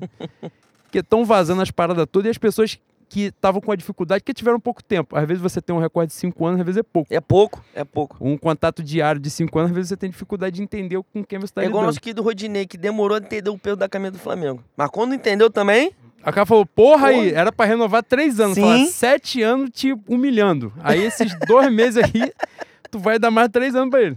Porra, pelo amor de Deus, né? complexo. É complicado. Mas voltando. Numa sequência dessa aí, ele já chamou o torcedor de cliente, tudo já em público já. Torcedor Em de sequência. cliente. Ah, fez a porra toda. Esse, esse merda vai continuar lá. E já e tá difícil até dele armar o sucessor, né? Porque foi uma gestão tão burra, tão idiota em vários aspectos, que ele não conseguiu preparar o que vem na sequência. Ou se ele preparou alguém, ou alguém fez perfil fake e foi pro Cara, caralho papo, também, né? O papo do. Do empresário que, que aceitou ou queria reivindicar a empresa do Ike por conta de um papel assinado, papel de guardanapo assinado, foi ele? Foi o Landim? É, pô. Tá, tá de sacanagem. E ele falou que pode confiar a SAF do estádio porque ele fez muito dinheiro com isso. Fala, irmão, você assinou um guardanapo e achou que era sócio do cara. Em você que eu, eu tenho que confiar. É complicado, pra complicado, caralho, complicado. né? É complicado demais. Cara, nessa questão da SAF, aliás, teve a, a live do Peruquinha, eu vi só 20 minutos. Peruquinha com Valim, Walter e Ricardo. Que três, três pessoas que já foram candidato à presidência do Flamengo. E foi a- Aliás, meu mundo rubro-negro belíssimo, belíssimo, brilhante do meu Diogo Almeida botou assim: Valim e opositores. Corretamente. Pra quem sabe ler, tá ali, É, o né? pinga é letra. Porque se Valinho é opositor, eu sou tricolor da É, Laranjeira. né? exatamente. É complicado pra caralho. É- Se a é isso. oposição for o Valim, É isso. é difícil, né? Mas eles abordaram. Cara, eu. eu uma das. dos argumentos do nosso querido Rodolfo Landim para convencer os conselheiros é tentar fazer com que os caras cresçam o olho num, numa suposta valorização do, do título, né? De sócio. Que o Flamengo hoje não abre para venda, né? Para você se associar, você tem que procurar aí no mercado paralelo. E aparentemente as pessoas estão cobrando de 15 a 20 mil reais um título de sócio. Para convencer no Conselho Deliberativo os conselheiros, ele tá, tá dizendo que o título vai de 15 mil para 500 mil reais. Me parece uma grande valorização realmente. Só que eu fico pensando assim, irmão, quando você coloca um valor, tem que ter alguém que queira comprar, né? Quem vai querer comprar um- uma porra de 500 mil reais? Na verdade, Boi, ali ele abriu uma compra de voto, né? Ele, ele literalmente, que, Eu, que pô- aliás, isso é um problema social que as pessoas não sabem usar a palavra literalmente, mas nesse caso ele literalmente estava comprando voto. Sim, evidente, mas Porque ele falou, seu título de 15 vai virar 500 na minha mão. Ou seja, ele, deu um valor pro seu voto, pro seu apoio a ele, não é? A ele, ao grupo dele. Já tem casos aí, é, tem um caso emblemático já agora, e recente, de semana passada, que é o Fortaleza, né? O presidente do Fortaleza que ganhou estatura social, esportiva, Marcelo Paes, o nome dele, eu acho, saiu da presidência do Fortaleza para ser CEO da SAF do Fortaleza, né? Saiu Tal qual o Chaves vendendo, é o que? É bala de tamarindo? Que ele roda a barraquinha? assim, suco de tamarindo. Suco de tamarindo. Que ele tá aqui, ele roda a barraquinha e vende para ele mesmo e ele mesmo compra. É o que o Luiz Rodolfo tá tentando fazer no Suco Flamengo. de né? tamarindo que parece de groselha, mas na verdade é de limão. Então, assim, cara, nesse contexto, voltando ao que a gente estava falando, a crítica a todos os responsáveis por essa temporada de merda é que todos eles estarão lá. O presidente está lá, que é o grande responsável. Aliás, caralho, eu lembrei dessa, eu tinha esquecido. Um desses áudios vazados, né? E o mais recente, que acho que foi essa semana, reportagem do GE, semana passada, no caso, que hoje é segunda. Ele fala que ele assume a culpa pela temporada de 2023. E fiquei pensando com os meus botões. Boi, na minha reflexão aqui interna, estamos para poucos ouvintes, poucas Não. pessoas nos ouvirão. Estamos Estamos falando entre nós. O regime é presidencialista. Se deu merda, eu não preciso que ele assuma a culpa. Eu sei que a culpa é dele. Exatamente. Está implícito. A culpa é sua. Agora, o que você vai fazer com essa culpa? Isso me interessa.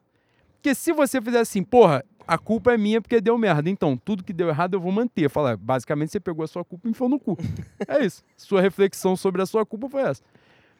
E foi exatamente o que ele fez. Porque ele fala que a culpa é dele e ele prestigia o Marcos Braz mais uma vez. Então, o idiota maior permanece, o idiota suplente abaixo dele. Suplente até cabe, né? Que é vereador nesse Exatamente. caso. O vereador permanece para ser escudo dele, para continuar blindando ele, né? Do jeito que a gente sabe como. A gente achou em algum momento que ia respingar num único que é remunerado, que é o Spindle, que é o executivo, e aparentemente nem no colo dele vai sobrar. O Juan e o Fabinho, que a gente não sabe o que faz, também não vai estourar para eles. Fabinho a gente já sabe que compra passagem. A gente tá deduzindo para achar uma forma de não criticar ele. Falar, ah, não, comprar passagem ele é bom pra caralho mesmo. de reservar um Airbnb maior que ele não tem no Brasil. Tá deduzindo que é ele que faz essa porra. Eu queria saber qual, qual foi o meio do caminho pra É. você sair de um volante mais ou menos para rei da logística. Eu tô tentando aqui pra caralho. Eu acho que eu entrei em coma em algum momento, perdi parte do capítulo dessa novela Cara, aí. pior, pior que eu vou te falar, a minha lembrança do, do Fabinho, quando eu era criança. Flamengo e Bahia, Salvador. Não foi ele Tem que tomou a- essa, a, tem bolada essa, na tem cabeça? essa bolada do Júlio César. Mas tem uma que eu, quando criança, a gente tinha o hábito de ir pra Itatiaia. Pra quem não conhece, ele perde Penedo e tal. Frio do caralho. Uma vez a gente tava, porra, não- eu ia falar, não tinha WhatsApp. Caralho, basicamente mal tinha internet. Não tinha tecnologia. Exatamente, não tinha televisão.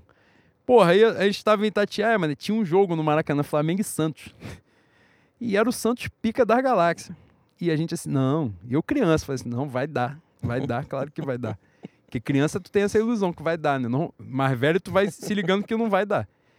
Por exemplo, tu vê um monte de botafoguense adulto aí, ó, tomando surra da, da vida à toa, que já era pra estar ciente. Caralho, o, o Flamengo é humilhado pelo Santos. Eu acho que é 2 a 0 o Santos e tal. E o recorte desse jogo é o Fabinho sendo triturado pelos caras do Santos, pelos moleques do time do Santos. Eu acho que é 2002, 2002, 2003. E o recorte que eu tenho do Fabinho é esse e a bolada que ele toma do Júlio César. Do nada ele virou profissional da estrutura de futebol Sim. do Flamengo. Falei, caralho. Não, esse aí é o gênio, estudado, fala É, três línguas. Fala, mas de repente faz sentido, porque quando a gente critica, né, o jogador fala assim, pô, se matricula em tal coisa. Numa dessa aí, de repente, ele tem esse matriculado. Que a gente, por muitas vezes no Flamengo, não sabe a responsabilidade, não sabe a função que os caras exercem dentro da estrutura. E, e quando chega num cenário como esse, em que absolutamente tudo dá errado, fica difícil até você separar né, as culpas, as responsabilidades, de botar dentro da caixinha o que cabe a cada um.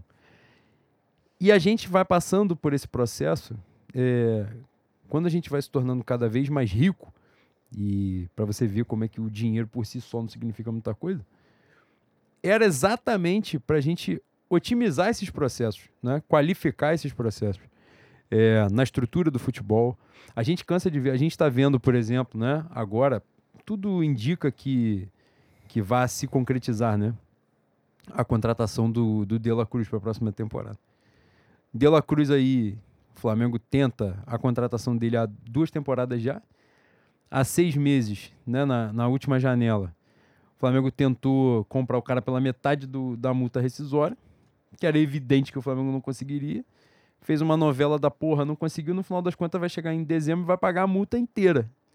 Possivelmente à vista. Já era... Mas à vista que podia ter pago essa- esse ano também, né? Que a Esse é multa não vai cair dois palitos. E aí os caras vão ser exaltados, enaltecidos pela capacidade de negociação deles, que é basicamente pagar o que os caras querem. Isso é angustiante. A gente vai, ah, o orça... aí a galera falou, não, pro ano que vem tem 200 milhões para gastar. Quanto que o Flamengo gastou essa temporada? Quanto gastou na temporada anterior? É basicamente isso, pô. É basicamente isso. Então os caras vão para um para um mercado é, um De La Cruz custando 16, o Léo Ortiz possivelmente aí custando, sei lá, 6, 5. E no final das contas, os caras com 3, 4 jogadores bateram uma cota 200 milhões. transcendental de dinheiro para se reforçar. E moral da história, a gente vai pro último jogo da temporada com o zagueiro Pablo. Né? A gente vai, como a gente passou né, com o Wesley, que era o lateral do Sub-20. O- Ele não foi o lateral do Sub-20 que subiu para o elenco. Ele saiu do Sub-20 para ser titular do Flamengo direto, do profissional. Por quê? Os outros dois laterais tinham se machucado. Então ele entrou no- naquela rabuda gigantesca. Por isso, até que dos três laterais, ele é o que eu tenho mais respeito, reconhecendo todas as merdas que ele fez. E ele fez, não fez poucas, ele fez bastante. Mas pelo tamanho da rabuda que ele entrou. E era emblemático ver o Wesley ali. E muitas pessoas bateram nessa tecla, né? O orçamento bilionário que tem o Wesley na lateral direita. E era isso mesmo, no final das contas era isso mesmo. Porque assim, ainda que não fosse o Wesley, eu quero falar, ah, porra, mas os dois laterais se machucaram. Não tem como prever isso. Beleza, mas os dois laterais eram Varela e Mateuzinho também, entendeu? Então se fosse um dos dois ali, ia ser a mesma coisa. O discurso ia ser o mesmo. Porra, um bilhão pra ter Varela, um bilhão pra ter Mateuzinho. E a gente vai vendo um time completamente desequilibrado, que com um caminhão de dinheiro do meio pra frente, do meio pra trás, investimento baixíssimo. Fazem um investimento forte no Alan no meio da temporada. O Alan que simplesmente estava três meses sem jogar por uma lesão. Chega no Flamengo, não rende bem. né? ele já demora, ele vem para se recuperar antes de entrar em campo. Entra em campo mal, se machuca na sequência e já fica fora do resto da temporada. Então aí fica naquela, não, então tira o cara para o cara se recuperar fisicamente para ele é, contribuir na próxima temporada. Mas a gente vai vendo o quanto o Flamengo, enquanto clube, né? A gente estava falando dessa questão dos processos. Quando chega nessa questão do mercado, é o Flamengo que se impõe. É o Flamengo que vai mostrar força. É o Flamengo que vai tirar o Everton Cebolinha do Benfica, que tinha sido destaque em 2019. É o Flamengo que vem com muita grana para tirar o destaque do principal clube fora do Brasil, né, hoje na América Latina, que é o River Plate. Hoje, nos últimos, sei lá, seis, sete anos. É o Flamengo que se impõe e a gente fala assim, porra, eu, por exemplo, não consigo conceber que o Flamengo não tem um centro de inteligência de mercado real. de mapear jogador que eu falo assim, cara, a gente estava aqui falando do nosso maravilhoso Rafael, que é brilhante, que está sempre falando de uma porrada de jogador sul-americano e que foi um que encheu o saco, que eu sei que eu acompanho desde sempre. Ele encheu o saco de mandar nome de jogador pro Flamengo e agora ele manda nome de jogador para outros clubes. E o Flamengo foi pro caralho. E essa é a verdade. Não foi pro caralho também que o Flamengo, porra, cantar ele, né? Vem pra cá que ele é maravilhoso, que ele é gostoso, que ele é nosso. Mas, quando a gente pensa assim, pô, e como o Rafael, outras pessoas que não são. É, eu não sei até se o Rafael hoje já é profissional da área, mas tantos outros torcedores, né? Pessoas que gostam de futebol, que acompanham o futebol, tem uma capacidade de mapear jogador de, de América Latina tão grande, tão significativa, que dirá o Flamengo, que remunera as pessoas, que pode ter os melhores softwares à disposição, que pode ver 430 jogos ao mesmo tempo, que pode mandar gente para ir lá ver o cara jogar, entendeu? Alguém que se destaca, vai lá, um olheiro, um porra qualquer com outro nome, né? Então, assim, isso quando a gente vê acontecer, vou te falar que desestimula um pouco, sabe? Porque é a sensação de que o Flamengo vai ser sempre essa porra do saco de dinheiro, entendeu? Não, o saco de dinheiro vai dar certo. E no geral ele até dá, porque você se impõe, né? É, é, e, e você acaba trazendo jogadores que decidem jogos e tal. Mas você, na formatação de uma temporada, você começa a ver um desequilíbrio muito grande do elenco. E isso vai pesando ao longo do tempo. Você pega um jogador que é uma referência muito grande, o cara se machuca, é difícil você repor, porque o titular tem um nível muito superior ao do reserva. E não tem como você montar um elenco de 23, 24 picas. Não né? tem como, é, é impossível. impossível. Então, assim, quando a gente vê os responsáveis pela temporada se mantendo e, na verdade, sendo prestigiados, porra, é muito cansativo, né? A gente já cansou de falar isso aqui. As últimas temporadas, o Flamengo foi. É, é, essa temporada, curiosamente, foi antes, né? Foi no meio da fase de grupo. Mas o Flamengo, 2019, 2020, 2021, 2022, não vai com o mesmo técnico na fase de grupo para mata-mata da Libertadores, pô. E nesse contexto, em quatro temporadas, o Flamengo foi a três finais, gol duas. Tá na cabeça dos caras é assim, porra, eu vou fazer a merda que for que vai dar certo, pô, porque eu sou mais rico que todo mundo, meu time é mais forte. E, e quando você fala assim que vai dar certo, é, qual é a perspectiva de dar certo pra gente? É ser campeão só? Porque a, a, diferença de dinheiro, a diferença de potencial é absurda, né? Então, a gente vai ganhar de maneira espaçada, esporadicamente? Qual vai ser a onda? Para mim, o, o, potencial do Flamengo e a perspectiva é, é, é, criar dinastia. É fazer essa porra virar um campeonato espanhol, um campeonato alemão. Porque, como dito, a diferença é abissal, porra. Principalmente de capacidade de investimento. Eu tô repostando aqui um novo link, né? Porque você a gente tinha tá caído e a gente você tá... está trabalhando com o O público. meu Rafael maravilhoso falou aqui, porra, estou tendo o privilégio de acompanhar com uma live pela primeira vez, mas dei azar porque caiu. Fala, mas diferentemente de outros clubes dessa suposta cidade, a gente está de volta. A gente está aqui, então, em Incrível. outro link, você vai lá, busca a gente. Estamos aqui retweetando já. É... Mas então, é isso também, porque quando a gente chega, por exemplo, na temporada de 2023 e a gente cai pro Olímpia, né? Que é uma parada impensável. É, não enquanto tamanho de clube, porque o Olímpia é um clube gigantesco, né? Tricampeão também. É, mas não dá hoje, né? No futebol de hoje, no contexto de hoje, um time como o Flamengo ser eliminado pelo Olímpia é uma vergonha. É, cara, na verdade, na verdade, se não perder para o River Plate, é a vergonha para perder para qualquer estrangeiro, pô. Boca Júnior, Penharol, Nacional, Olímpia, Atlético Medellín, essas porra tudo acabaram, né? Talvez os colombianos nesse contexto aí, tirando os, o, o, o River Plate, sejam os mais fortes, ou os menos fracos, não sei. Mas é uma vergonha. O Flamengo não pode perder para esses caras. Não pode ser eliminado nas oitavas de final para Racing. Não pode ser eliminado nas oitavas de final para Olímpia. É uma vergonha, pô. É um vexame. É igual, pô, é uma, é uma mudança de perspectiva? É.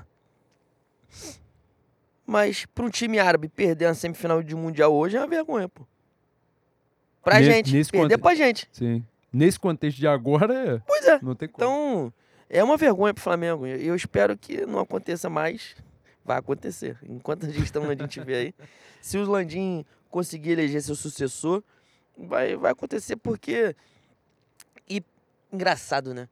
Em 2018, quando, quando estavam na dividida para eleição o carro-chefe da, da, da gestão, da, da chapa do Landim, era profissionalizar todos os setores, né?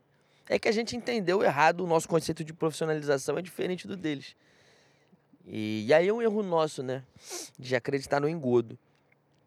Mas também como é que você não vai acreditar num, numa chapa que vem o, o 01 da Sky, o, o cara que tinha um contato, contato não, era sócio do Ike, é, tinha um outro, é o Valim, mas o Valim vem da onde? O Valim vem Ah, do mercado financeiro, né? É. Esses caras, eles na verdade, assim, né? A, a, a ideia de oposição que eles têm é um racha pessoal, né? Vamos trabalhar aqui dentro da sinceridade. No geral, é um racha pessoal. Porque a visão de clube, BNDES, que veio o Valim. a visão de clube que esses caras têm é muito semelhante. Eu acho, muito semelhante. Não, de, e até, e de até clube de mundo, pô. e, é, e até falo isso com, com ressalvas, porque eu tenho pavor de parecer em cima do muro, né?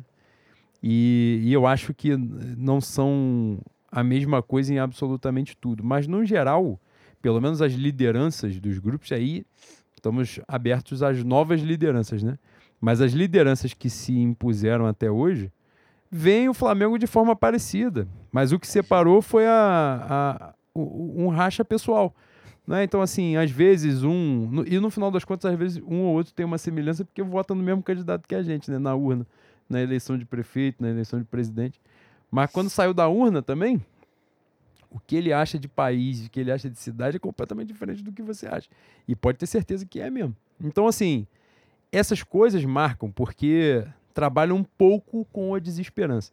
Mas, também não vou ficar aqui fazendo um discurso pessimista de ponta a ponta, porque eu realmente, embora o Flamengo seja um clube muito fechado, como a maioria né, dos, dos clubes sociais, mas essa semana, por exemplo, a gente viu uma eleição, esse final de semana, né? Eleição do Internacional com 30 mil votos, né? É, é uma parada hoje impensável para o Flamengo. 30 mil votos e 30 mil votos à distância também. Não, não necessariamente. É, não os 30 todos, mil, mas Mas a possibilidade de você Sim. votar de onde você estiver no mundo, não no Brasil. Exatamente. Um voto simples, né? Tranquilo, de você ir lá acessar o sistema e fazer. Impensável. O Santos, salvo engano, teve mais de 10 mil votos também, porque também garantiu.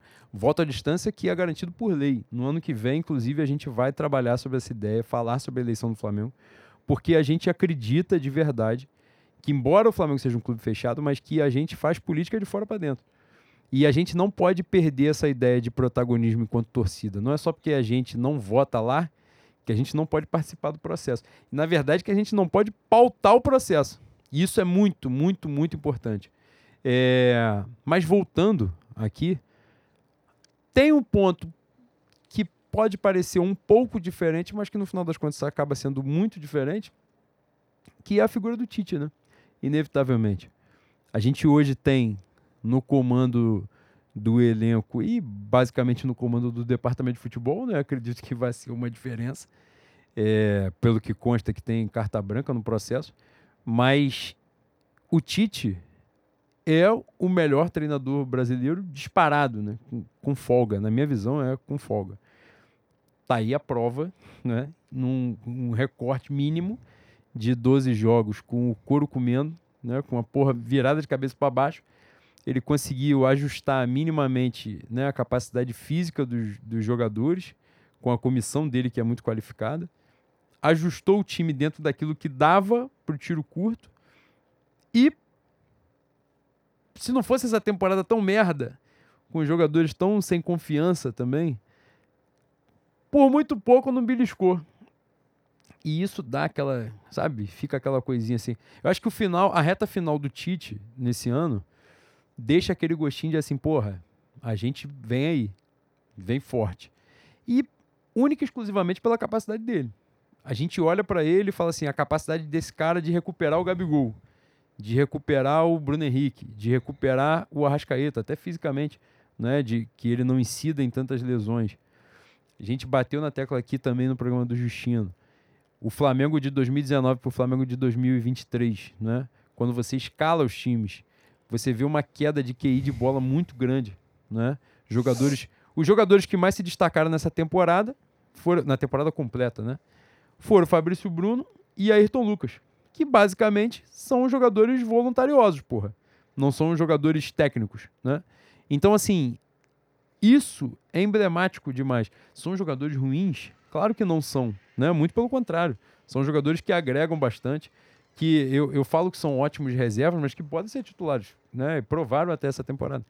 Mas a diferença de QI de bola pro que estava rolando e pro que rola hoje é grande. Não à toa, o Adenor Bach já identificou, e o alvo principal, fora de La Cruz, que já é um alvo de outras janelas, é o Léo Ortiz, né? Então, assim, para exatamente qualificar a saída de bola. Então, a gente começa a enxergar, como você brincou, o lance da lateral direita, né? Porra, precisou vir um, o Tite para falar, caralho, não temos lateral direito. É o básico do básico. Então, quando você olha para ele, porra, você fica assim, dá para Isso significa que o processo seja incólume, imune Caralho, a críticas? me com óculos. É mesmo, boi.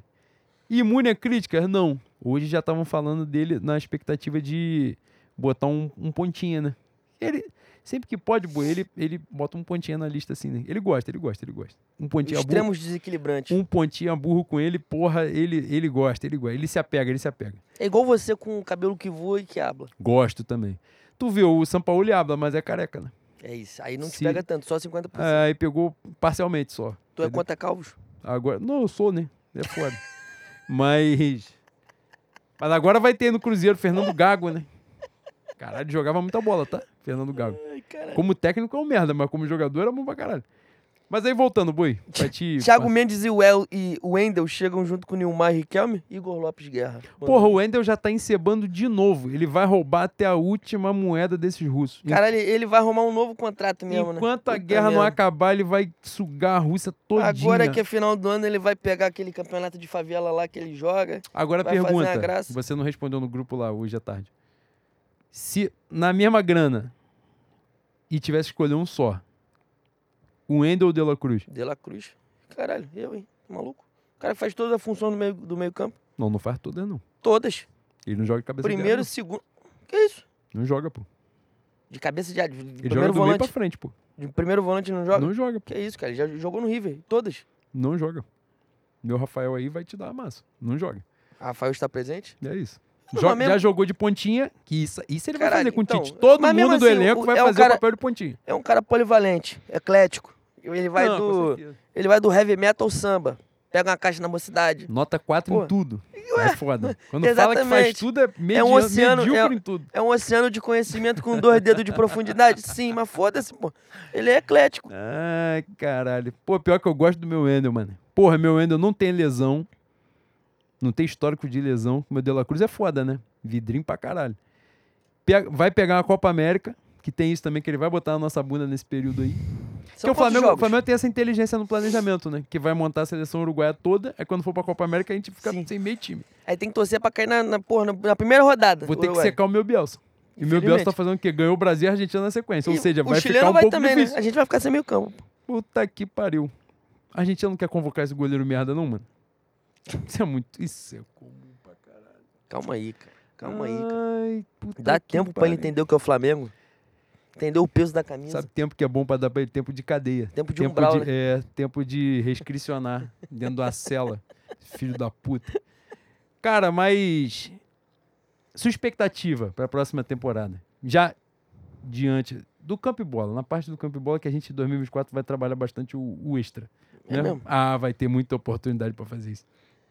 Cara, eu, eu estou espalhando pelas ruas, pelos becos e vielas, a esperança de ser campeão brasileiro em agosto já, né? Em agosto a gente já é campeão. Se for em outubro, vai vaiar. Se for em outubro, eu vou ficar puto, né? Porque de setembro pra lá eu só quero viver. Eu quero ser um musgo num estádio e tá lá só de corpo. A alma na, na cara do caralho. Mas, ah, boi, imagine, vamos supor, que a gente faça um primeiro turno tal qual o, o imenso, o glorioso Botafogo Futebol Regata. Que clube, né, cara? Pô, é uma instituição milenar, tá? Gigantesca. Não tem como, não tem como a gente não ser campeão, pô. E eu estou muito confiante com o meu Adenor Bach. Meu Adenor Bach cabaçou pro Grêmio? Sim. Cabaçou para o Santos? Também. Mas reflexo de erros que precederam a chegada dele, né? A auspiciosa chegada. Importante que se diga. Sim, fantástico. Em 2024, com a possibilidade dele formar um novo time, dispensar essas ínguas que estão aí atrapalhando todo o cenário, como o Pablo, um dos ponta, um dos laterais merda vão embora, né? Acho que é Mateuzinho. Vai ter que ir alguém, né? Felipe Luiz saiu, meu Rodrigo Caio saiu. Não sei se o Davi Luiz fica. Cara, meio... pelo cenário eu acho que vai acabar ficando, né? Do meio pra frente, aparentemente, o meu Everton vai ficar mais com a com a possibilidade de. Possibilidade não, né? Eu acho que já é real. Tite de declaração que o, o Everton Ribeiro vai disputar a vaga com, com o Rascaeta. Mas a gente não vai perder jogador do meio para frente. Então, muito, muito animado. Muito animado. Um novo ano. Os caras já foram bastante humilhados em 2023. Estou nutrindo a esperança que vão levar com um pouco mais de brilho 2024 vão se preparar melhor. Vão ter também é, o presente, a dádiva, se Deus quiser, de pegar uma temporada com um staff só, com um técnico e um técnico capaz de tirar o melhor deles. A gente vai voltar a ser campeão em 2024. E, porra, eu vou adiantar aqui, minha mediunidade abriu nesse momento. Dá passagem, dá passagem. 2024, primeiro tetracampeão da Libertadores da América, Clube de Regata do Flamengo. Na Argentina. Ou em Miami, Argentina. que do nada pode, pode ser. Talvez pode ser a gente apanhe um pouco por conta das coisas que aconteceram aqui no Copacabana, de Fluminense Boca. Sim. Mas você que já tem, você que tem dinheiro, já chega lá dizendo que odeio o Fluminense também. Não, assim, é... eu também odeio eles. Exatamente. Também não gosto. e também não gosto do Brasil não, minha parada é Flamengo, quero que o brasileiro se foda. Tu já vai arrumando tua desculpa, tu tem tempo para pensar nos engudos. É. Mas você já tem dinheiro, compra passagem agora, que deve estar tá mais barato, com um ano de antecedência, que a gente vai chegar. E já tem data, né? Já tem, já tem data? Porra, não vou lembrar agora. Não sei se é 29 de novembro, 23 de novembro. Ah, porra, sim, mas já tem data. Já tem data firmada. Mas, cara, na, na nossa pauta aqui, estava para falar da participação dos nossos atletas em podcast. Infelizmente não foi o nosso, né? Não, mentira, mas a gente, esse o, ano. Cara, o Draizinho. Tá foda de o, o, nosso Rafael comentou aqui.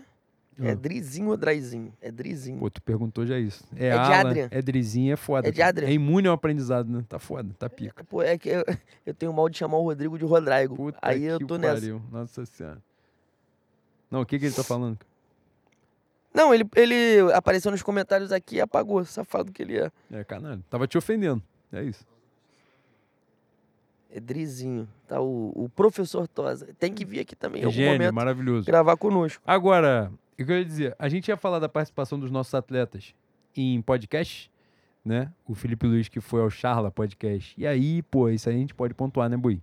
Charla Podcast hoje, o, o podcast do país, né? Tranquilamente. Potência, potência. Cantarelli, Beto Cantarelli, que é rubro-negro honorário. Sim, sim. Honorário.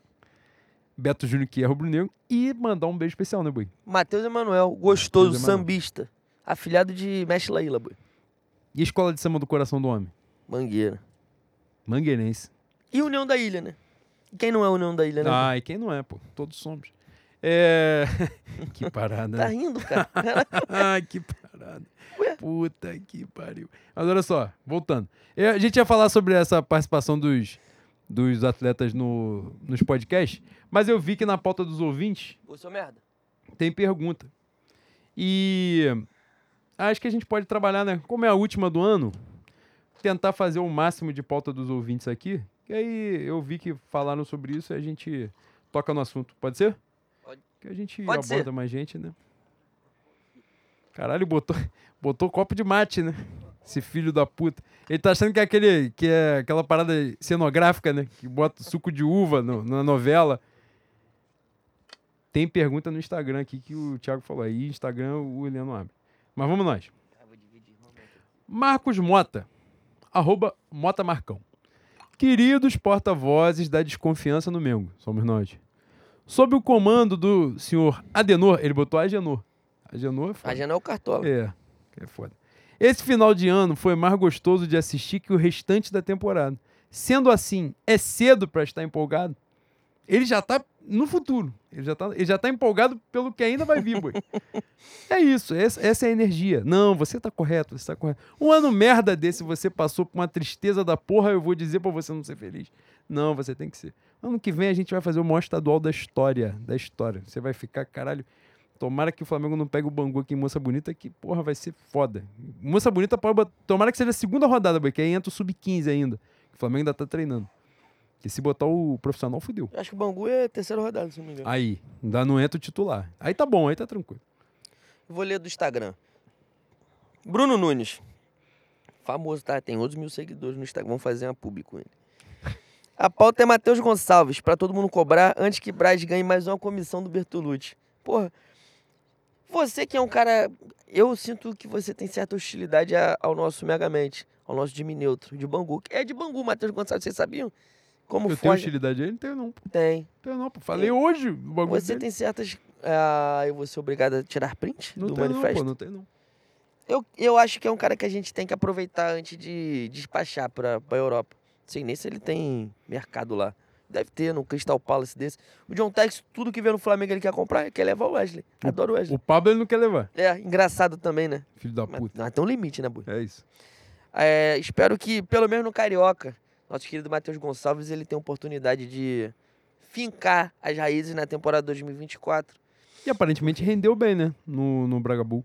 Sim, sim. Tem espaço também, né? Se Luiz Araújo vai ter espaço, ele pode ter também. Tem, dá pra ele, dá. Então, é, esse. Ele é, ele é ponta direita, né? É. Ponta direita. Essa ausência, o, um espaço em aberto para negociações que o, o nosso querido Adenor Bach visualizou, tanto na lateral direita quanto na, na ponta, esse da ponta o, o Matheus Gonçalves pode suprir, né? E é um cara que já está do- no clube, já é do clube. O famoso custo zero. Sim, com certeza. Zé Gotinha Lulista. Amo. Arroba ZG underline C Oliveira. Bovinos, 2023 foi um ano para ensinar humildade e dar leves lembranças do que foi o Flamengo do início dos anos 2000 nas novas gerações? Interrogação. Em algumas partes da temporada pensei que voltaríamos a cantar Libertadores qualquer dia também. Beijos no coração de vocês. Tempos mais simples. né? Beijo lindo, você foi fofo. É isso, tempos simples, tempos. Você vê, na época que você comemora o quarto lugar é uma época boa. É uma época boa que você tá esperando pouca coisa. Quando você espera coisa pra caralho, é que dá merda, normalmente. E é a velha frase, a esperança é a mãe da frustração. É isso, tá aí o Botafogo pra provar. Igor Rezende, outro manguense. Maravilhoso. Quem substituirá Denô depois da classificação sofrida em segundo lugar no grupo da morte da Libertadores? Não, que isso. Não, não vou nem responder essa pergunta. Porra, mal agouro do caralho essa pergunta aí. Porra, Eu Adenor, respondi pra ele, boa pauta. três temporadas de Flamengo. Sai em 2026 depois do fracasso de Diniz na Copa e ele volta pra seleção. É verdade, é isso. É, pelo menos é o que as cartas dizem, né? É isso. É você. Sou eu. Victor Conká, Ô, Anjinho. o Anjinho. Bois, aproveitando a volta do Nostálgico for Fun, Ah, quem vocês escolheriam para 15 minutos de roda punk na lona cultural? Gilberto Gil, que é a lona cultural de Realhão.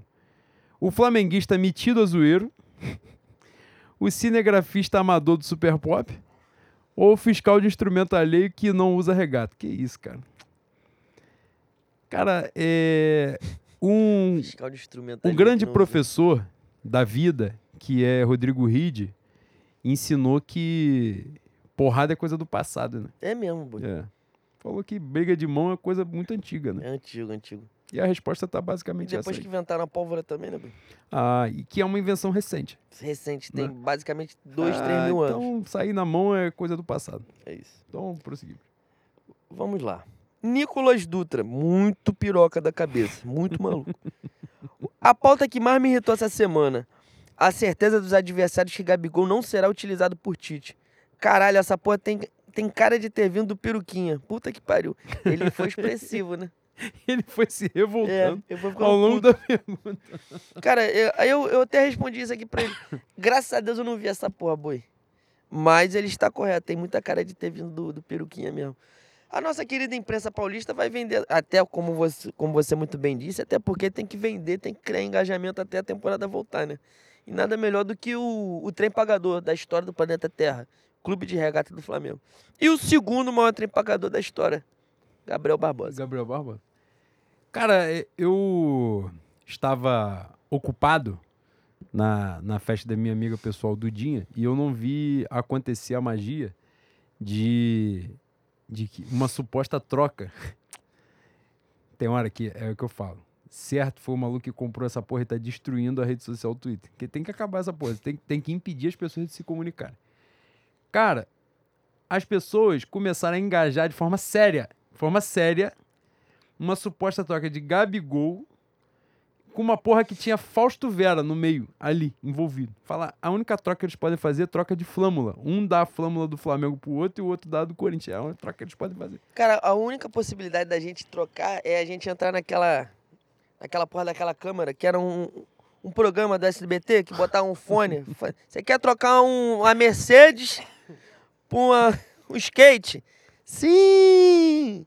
É só essa. Não, não, Só tem- essa possibilidade. não dá pra engajar isso, pelo amor de Deus, né? Não, e, e tem corintiano indo dentro. O Igão tava gastando hoje, o Neto mandou, mandou áudio. Os caras também não têm dimensão que eles são provincianos em relação ao Flamengo. né? Mas os caras estão também na, na caminhada do folclore, né, boi? Porque tem uma página aí, como é que é? O time do povo, eu acho. Acho que é essa porra. É isso, de Twitter aí, sei lá. Pô, os caras estavam dizendo na época que às 18h10, às 19h10, o Tite vai ser anunciado, sabe qual é? Então, assim, porra, é com esse tipo de gente que vocês estão lidando. E vocês estão se emputecendo. Então, aí, eu- aí vem a pergunta. Eu achei que vocês iam ficar mais saudáveis com o Flamengo não entrando em campo. Mas tá merda de time não jogando. Mas aparentemente vocês querem se sacrificar. Vocês querem que essa merda volte a jogar pra vocês se sentirem bem. Vamos trabalhar essa porra na terapia. Por favor. Pelo amor de Deus, vamos, vamos, ó, tomar um negócio, entendeu? Que é importante pra esparecer, porque é complicado, né? Vocês darem engajamento pra uma porra dessa. Cara, eu vi as pessoas se revoltando hoje. Eu não consegui ver muito do, do podcast hoje. Mas eu vi a galera se revoltando com a forma com que ele tinha respondido e eu, eu vi mal e porcamente as transcrições de algumas respostas. Falei, cara, é, é básico. Primeiro ali tem, um, tem uma. Tem um fato. O fato é o presidente eleito do Corinthians né, citar o nome do Gabigol como né, um jogador que se identificaria com o Corinthians, tal, tal. Então tem o fato e aí isso daí você pode engajar. Mas assim, a realidade, a concretude desse fato aí é maluquice, né, boi? Porra, ele sabe que não tem a menor condição de tirar. Não tem, não, não dá pra você levar isso minimamente a sério. Acho que isso daí, né, tem também um que aquela aquele que de valorizar no processo de renovação, que eu acho que, né, faz parte do jogo, todo mundo tem que estar atento. Mas torna a dizer, melhor renovar em baixa do que esperar. Pra botar esse cara na mão do Tite um ano. O cara que, tal qual o Arthur Antunes Coimbra fez gol em final de Libertadores, no caso do Gabigol ele fez quatro. Esperar ter um ano na mão do melhor técnico do Brasil pra poder renovar o contrato dele faltando um mês. Você é obrigado a fazer uma live de seis horas aqui, humilhando Xadrez verbal. um por um. Não, cadeia, cadeia. Acabei, viatura aqui na porta pra me buscar já. Não, e, e já sai falando assim, sem esculacho. Não, não. Na moral. Não precisa, não precisa, não precisa bater, sai na moral. Porque é isso. Tá vendo, é óbvio, é evidente que vai acontecer. Mas vamos brincar com essa porra de novo. Não, e vão ficar puto quando o Gabigol começar a olhar os interesses dele, né? Assim, porra, ano passado a negociação era X. Agora que eu tenho 25 gols em março, em abril, porra, eu quero 3. A galera ficou puta porque ele falou que era, né, é, como é que eu vou dizer? A palavra não lembro. Mas que era como se fosse uma honra, não é? O interesse de um, de um grande clube e tal. Irmão, ele está num processo, e ele fala isso, né? Que ele está num processo de renovação com o Flamengo, mas que a coisa não foi assinada. O Flamengo que recua toda hora da porra do processo de renovação e ele vai ter que ficar babando os caras que estão fazendo merda com ele, que estão tirando ele pra cocô. Que estão estimulando que outras pessoas tirem ele pra cocô também, que tem isso. Então, assim, isso não faz sentido nenhum. Isso aí é do jogo. É óbvio que ele vai renovar. Se ele não renovar, tem que pegar um por um, que é importante sempre pontuar isso. Aí fala assim: ah, o Bruno Henrique renovou por três anos. Se o Bruno Henrique botasse a camisa do Palmeiras, tinha que pegar um por um dos que estavam ali. Ah, usou para renovação. Foda-se, foda-se. não pode. Tem coisa que não pode. Irmão, se o Dudu. Não vai acontecer. Merdão também, ser humano de merda. Se o Dudu bota a camisa do Flamengo, você imagina o que ia acontecer na diretoria da Sociedade Esportiva Palmeiras. Porque é o básico. tem que acontecer, porra. Não pode ser assim. Vocês vão ter que ver meu. Como é que é o nome da, da série do Eurico? A mão de Eurico? Dedo de Eurico? A mão de Eurico. Dedo de ouro. Pô, a galera fica nessa, se já tocou, se já tocou o dedo do porra. Adenor é foda. Quando eu falo dedo do Adenor é pico. O dedo de Eurico é pior. Cara- Fala, boi. Pô, já tá bêbado, né, seu merda? Porra, você, você nem cu, botou o negócio aqui no meu copo. O, na série do Eurico, fala da transação do Bebeto, né? E tá ali, explícita, para as pessoas verem o que, que acontece. Né? A zorra, como foi tratada, é até a merda que dá. Sim, tem a do Dinamite, que é no quase. Mas no caso do Dinamite era até diferente porque o Dinamite estava no Barcelona, né? Então, assim, o Vasco, à época, não tinha demonstrado interesse. O Bebeto estava no Flamengo e pulou o muro e foi pro Vasco. Então, assim, tá ali. O ensinamento tá ali, né? Do tempo. Tem dirigente, por exemplo, no Flamengo que cuja família vendeu o Zico, né? Então, assim, o histórico tá ali. Tá, tá posto, então vocês sabem do que eles são capazes. Vendeu o Zico e depois de vender o Zico, começou a falar que o Zico tava bichado, né? Ou, an- ou durante a- o processo da venda. Ele vende, e não, não bastante, de vender o, o Messias, tal qual o Judas Iscariote. Você que fez catequese, tu pegou essa parte? Caralho, quando você vem pra parte bíblica, É mesmo? é, o livro preto, ele, ele não satisfeito de vender o Messias, o emissário da Boa Nova, o emissário do refrigério, ele fala mal do cara. Ele, ele começa a querer manchar a imagem do, né, do Rabi. Não dá, né? Pô, o Nazareno de Quintino te pega? o leão de Judá. O Leão de Judá. Puta que O pariu. Alfa e o Ômega. Cara, pra gente. Cordeiro de uma Deus. hora vai dar merda frenética, vai dar merda pesada. Cara, no, Vambora, no vambora. Flamengo Cuiabá, qual foi o nome do rapaz que foi falar comigo que ele disse que já tinha falado com você pessoalmente? Ah, ele mandou uma mensagem. Pô, ele acho me, é abordou, Gabriel. ele me abordou safadamente assim. Juan Lucas, ele sabe, porque eu sempre desabafo a minha insegurança aqui. É uma insegurança. Eu achei que era porrada. Porra, não, e, e quando vem, né? Nome composto, é, é daqui, ó, do lado. Ei, pegar e de óculos. É na frente da minha mulher, e eu uso óculos. Não se bate na cara do homem de óculos. Na frente da minha mulher, falei, pô, vou fazer maior vergonha aqui. Pô, vai ser. Não, aí é foda. Aí depois ele veio, porra, aí ele riu. Ele achou, ele achou engraçada a brincadeira. Ele, de não, ele de me viu medo nos seus ameaçar, olhos. Ele viu De o me medo. ameaçar e rir depois. Mas, né, de qualquer forma. E ontem aconteceu, pô, meu camarada da mocidade, não, eu falei pra ele mandar um beijo pra gente aqui, mas aparentemente ele não mandou. Mandou? Depois vou ver. Porra, o- depois vê se tu consegue achar o nome dele. No ensaio ontem, eu estava. Ontem não, sábado. Eu tava, porra, posicionando a missão lá do, do ensaio técnico Guilherme. Pô, ele veio, eu achei que ele ia me perguntar alguma coisa do ensaio. Aí falou assim, pô, eu ouço você. Falei, agora fudeu. Pô, e na rua em Guilherme? Coronel Ali- Tamarino? Falei, pô, Ali acontece poucas coisas também. ah, né? porra, rua aberta, né? Pouco saco preto foi estendido ali. E tem um uma determinada parte que já não tem mais luz, né? É, Já, já é ali, no caso, é propício. a luz divina só, Sim, sim. te acompanhando. Ou não. Mas ele foi gentil. Ele foi gentil pra caramba. Eu pedi, porra, manda um beijo lá pra, pra gente dar um alô pra você. Mas dito isto, boi, prosseguindo. Cara, tem os comentários aqui na, Eu vou no, ser no safado chat. aqui na pergunta que eu vou fazer agora. Calma aí. Karen, arroba Karen Giovanni, Giovannini. Ao Soleno Lopes, que é você. A Cacildes te pegou no samba da volta ou você não, passou tá ileso? maluco, me conheço pra caralho. Continuei indo na Henriques, a estrela vermelha de todos nós. Tá maluco? Pegou a Heineken? Porra, pô, boi. Hackney? Na Mika moral, Hakkinen. Mi- Mika Raikkonen? É, cara. Não tem como. Pô, ó, Ia cagar mole, boi. Ia cagar mole. Tu Pô. sabe que ia. Segunda-feira tu ia cagar nós mole. vamos, nós estamos botando na bunda Não, da não, não. publicidade dos amigos aqui? Sim. Mas, caralho, Mas ninguém ouve isso aqui. a laranjinha é foda no dia seguinte, tá? Ela, ela vem pra te...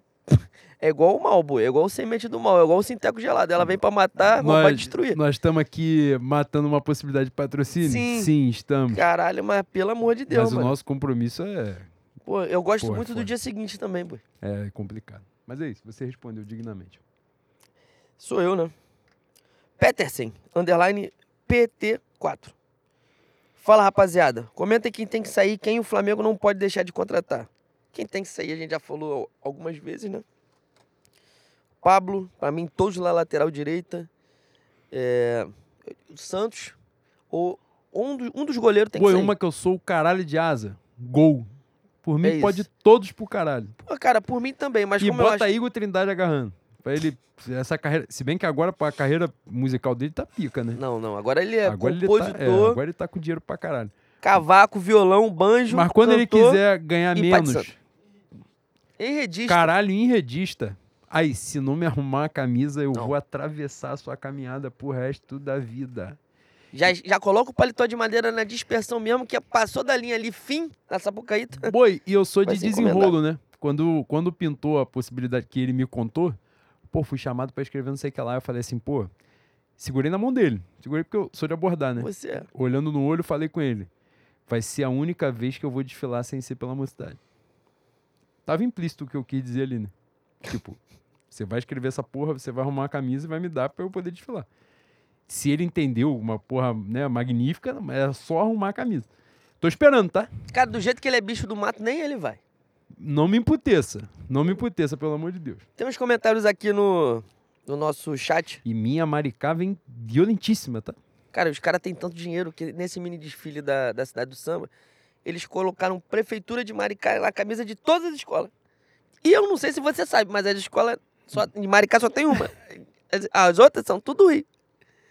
Não tem sentido ter uma prefeitura de Maricá, mas colocaram. Foda-se, dinheiro Porra, tinha uma que era é, Prefeitura de Maricá e Prefeitura de Belfor Roxo. Falei, caralho, Sim, tá- E pegaram, prefeitura do Rio. cercaram pela milhar. Caralho, pegaram foram dois na lados. Quimbanda, É. foram no Candomblé, foram na igreja católica, rezaram pra, porra, deitaram pra todo mundo. Cercaram na milhar, de 9 da É manhã isso, cerca, até 8 da cerca todo lado. O Pedro Fraga fala assim: eu dei uma desanimada em 2024, com a certeza que será mais uma insistência e dois pontas e um centroavante. Pedro, calma, mano. Calma. Vamos conversar. Vamos, vamos aos prolegômenos. 2024 nem começou ainda, cara. Sem ansiedade. O Felipe Carvalho, primeira vez no ao vivo e impressionado que vocês tomam Domecq sem nem colocar uma roda de laranja. Isso é arte. Não, calma aí. Laranja? Laranja? Que porra é? Cara, Ô, se eu, chegar, se eu chegar pro Armando e falar assim, Armando, tem condição de tu botar uma rodela de laranja nesse copo aqui? Cara, ele quebra a garrafa na, na cara da China. Aí, juro pra tu, ele pega a garrafa de Domecq cheia e joga no chão de sacanagem. Joga, joga. Fala aí. Bebe aí. É. Não quer beber essa porra? Joga laranja aí, ó. Pô, pela... Cara, outra porra que eu, eu não sei se eu falei isso com você. Não sei o que acontece. E se eu não acho... falou, vai falar agora. Vou assim, falar agora que tem geral. pouca É, gente vendo. bom. Boi, não sei o que acontece na, no quadrante Tijuca, Vila Isabel. Tu chega no bar, tem Domecq, e você olha pra mesa dos quentes, né? Você, você Aí tu vem o, o, o 88, o Dreia, o Fogo Paulista, Um uma, vinquinado. uma- um vinho quinado, uma carta fantástica de cachaça. Eu falei, caralho, cadê o Domecq? O cara fala, tem. Cadê o Domecq? O Domecq está dentro da geladeira, porra. É angustiante. Domecq gelado não existe. Ou fala que não tem. Eu fico puto. Fico, mas tomo porque eu sou supersticioso. Não, e tem que botar no teu copo, tu tem que esperar esquentar. Porra, gasta o seu tempo, que você fica com o copo em cima da parada lá da bancada esperando a parada melhorar. Beatriz Ribeiro. Podcast Nossa Escola está presente, Bui. Gigantesca, gigantesca. Tal qual o meu Império Serrano. Tal Que qual. é a minha escola do coração.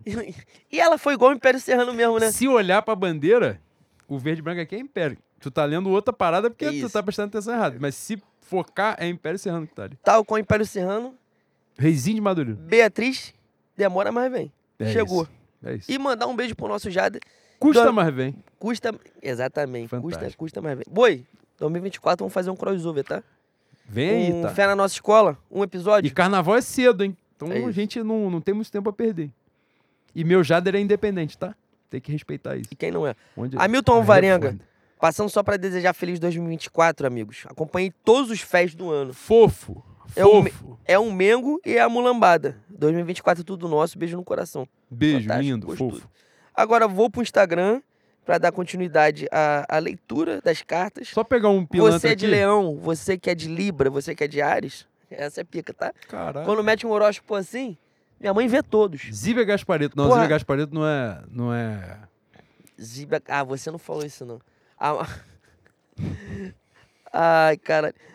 Zíbia Gaspareto Aí. é uma, é uma Isso autora... aí é pra mostrar que a gente tá cercando por todos os lados. Quando der merda, vai ser uma merda Nossa só. senhora, Zíbia Gaspareto é uma autora gigantesca, espírita, kardecista, com muitos livros, renomada. Está do outro lado, né? Meu conhecimento Do jurídico me impede hein, de continuar. Anderson Bones. Queria dois minutos de freestyle, cujo tema é chantagem e as ameaças de Landim a respeito do futuro. Tu vai buscar a gente na cadeia? Tu vai pagar a fiança? Porra, Importante. do- dois minutos de freestyle. Porra. Não tem mais podcast. Dois minutos dá pra fazer tanta coisa. Caralho, dois minutos não tem podcast. É foda. Agora você, vai. Não, tem um. Vou pegar aqui a piranhagem aqui, que é pilantragem. Yuri Martins, que é o Kiko. Arroba Araújo Yurei. Boa noite, meus queridos. Juan, estou vendendo uma chuteira preta da Nike, 150 pratos. Delon me repassou, interessado. Cara, essa piranhagem aqui, na confraternização, minha chuteira ficou lá. Fui sair na pressa pra pegar uma carona e a minha chuteira ficou. Três pessoas tiveram contato com o meu par de chuteira. E a pergunta assim, com quem está a chuteira? Não, beleza. Não, a gente viu, pô, e pegou. Com quem está a chuteira? Ninguém sabe. Falei, caralho, o que vocês fizeram com o par de chuteira? Porque se você falar pra mim assim, não, eu vi, mas eu deixei no bar. Foda-se, show, beleza. Você sabe o destino dele. Não, eu vendi troquei em cerveja. Show, beleza. Eu vou entender, eu dei mole, deixei a chuteira lá. O errado fui eu. Caralho, a chuteira sumiu, irmão. Aí hoje apareceu com quem? Com o meu souvenir botafoguense que está tendo um final de ano um pouco cansativo. Mas se bem que ele casou, ele foi feliz. Pelo menos teve esse momento positivo. Cara, eu quero que esse vinil se foda, porque em outubro, novembro, o Botafogo ganhou uma, uma mísera partida no segundo turno. Ele foi. Cara, olha que moleque escroto, nojento, maldito, satanás, sevandija, canalha. Ele, ele salvou a porra da, da pilha que eu e você botamos nele. O Botafogo, eu não lembro o jogo. Ele foi lá, ele foi lá. Em julho, começou a gastar gente. Fala aí, cadê o elefante? Tem que morrer, boi. Tem que morrer. Eu quero que ele se foda. Eu espero que Ah, nesse. maluco. Quero que nesse. Natal o Papai Noel apareça de preto e branco pra você, seu merda. E sem barba, pra você ver a cara do velho, seu filho da puta. Mentira, Suvi, te amo. Mas o Botafogo quero que acabe. Não, o Botafogo não pode acabar, não. Se acaba aí, tu vê, a alegria do ano foi o Botafogo, pô. Foi o que teve pra gente, no final das contas. Não pode acabar. Caralho, por falar em alegria do ano, nossa, o meu Vascudo, porra, e eu, e eu falei assim mais cedo, falei, pô, vai ser sem gração. Pô, o Bragantino, caralho, não vai nem pra fase de grupo, nem ficar fora da Libertadores. Os caras vão entrar de sacanagem, o Vasco pilhado vai meter uns 4x0 no Bragantino, ponto, última rodada. Daqui a pouco eu tô falando assim, ó. No final das contas, foi uma coisa emocionante, Fica na, fica na minha cara? Foi uma coisa fantástica, emocionante. Fala, viado. Como é que eu vou falar se você tá me cortando, filha da puta? Porra, idiota. Tá, tá achando que eu sou o quê? Silvio Santos, caralho? Tô com ponto eletrônico aqui. Filha Aí, da puta. Você precisa ser estúpido assim? Porra, pelo amor grosso, de cara? Deus. Voltando. Caralho. Maluco, o meu Vascudo passou na régua, tá? No finalzinho, caralho. Aí, eu me doei no gol do, do Mengal e o Léo Ortiz, tá? Eu comemorei pra eu caralho. não vi. Não, e Rodrigo Ritt tinha perguntado no grupo assim, pô, o que que tem que acontecer pro Vasco cair agora? Aí alguém falou assim, pô, tem que ter um gol do Santos e um gol do Bragantino. Porra, o Bragantino não passava nem do meio campo. Eu, eu desisti do jogo do Vasco, eu falei, pô, essa merda desse Bragantino, se tiver que esperar alguma coisa disso aí, não vai ter como, né? Desisti e fiquei vendo o jogo do meu Santos. O jogo do meu Santos estava um pouco mais emocionante? Estava. A Vila Belmiro já em clima de velório, aquela coisa linda já, já linda. Aí o Santos foi meter um gol. Falei, ah, vai sobrar onde? Na bunda do meu Bahia. Vai sobrar, era inevitável. Cara, do nada os grupos começaram. Ih, ih, ih. Aí o caralho, o que que houve? Aí vagabundo meteu Léo Ortiz em caixa alta. Falei, fudeu. Botei no jogo. Pô, ele estava. E ele teve. Pô, ele, ele tá muito já envolvido na causa rubro-negra. Ele fez o gol, ele não comemorou o gol, porque ele falou assim: se eu comemorar, esses filhos da puta vão invadir o estádio, Vão vão, vão destruir tudo, que eles têm esse hábito, né? Esse mau hábito. Eles não podem tomar um gol também que já quer destruir a porra toda, tacar pedra naquilo. Estão tomando gol pra caralho faz 20 anos aí e não se acostumaram ainda, não se adaptaram a essa realidade. Mas parabéns pro... pro ele ia pedir desculpa Parabéns- pelo gol que ele fez. Parabéns pro engenheiro que, que projetou e pro pedreiro que subiu aquela merda ali, porque é resistente, né? São Januário é bom. bom Cara, é bem depois, feito, depois porque- daquela, daquela coça que eles tomaram, caralho, é uma existência tão ínfima, que eles tomaram uma coça de, de mãe do Flamengo de São Paulo. Coça de mãe. 4x0 no primeiro tempo. Os caras saíram do Maracanã pra destruir São Januário. Sabe assim, não? No meio, no, no não intervalo. vou pra casa não, não vou pra casa não. Saiu do estádio, foi lá tacar a pedra no bagulho. E isso porque em tese ele torce pra aquela porra. Imagina o que, que eu faria. É isso, né? Não, e- Importante. não tinha ninguém lá. Tentaram matar o espírito do Eurico, né? Que tá lá assombrando aquela merda. Ai, que clube filha da puta. Caralho. Mas eu amo, eu amo. Não pode acabar. Cara, quem, quem não ama o Vasco da Gama é, é morto por É dentro. Sem Vai fazer? Vou pra fazer mais, hein? Vai, vai dentro. pô.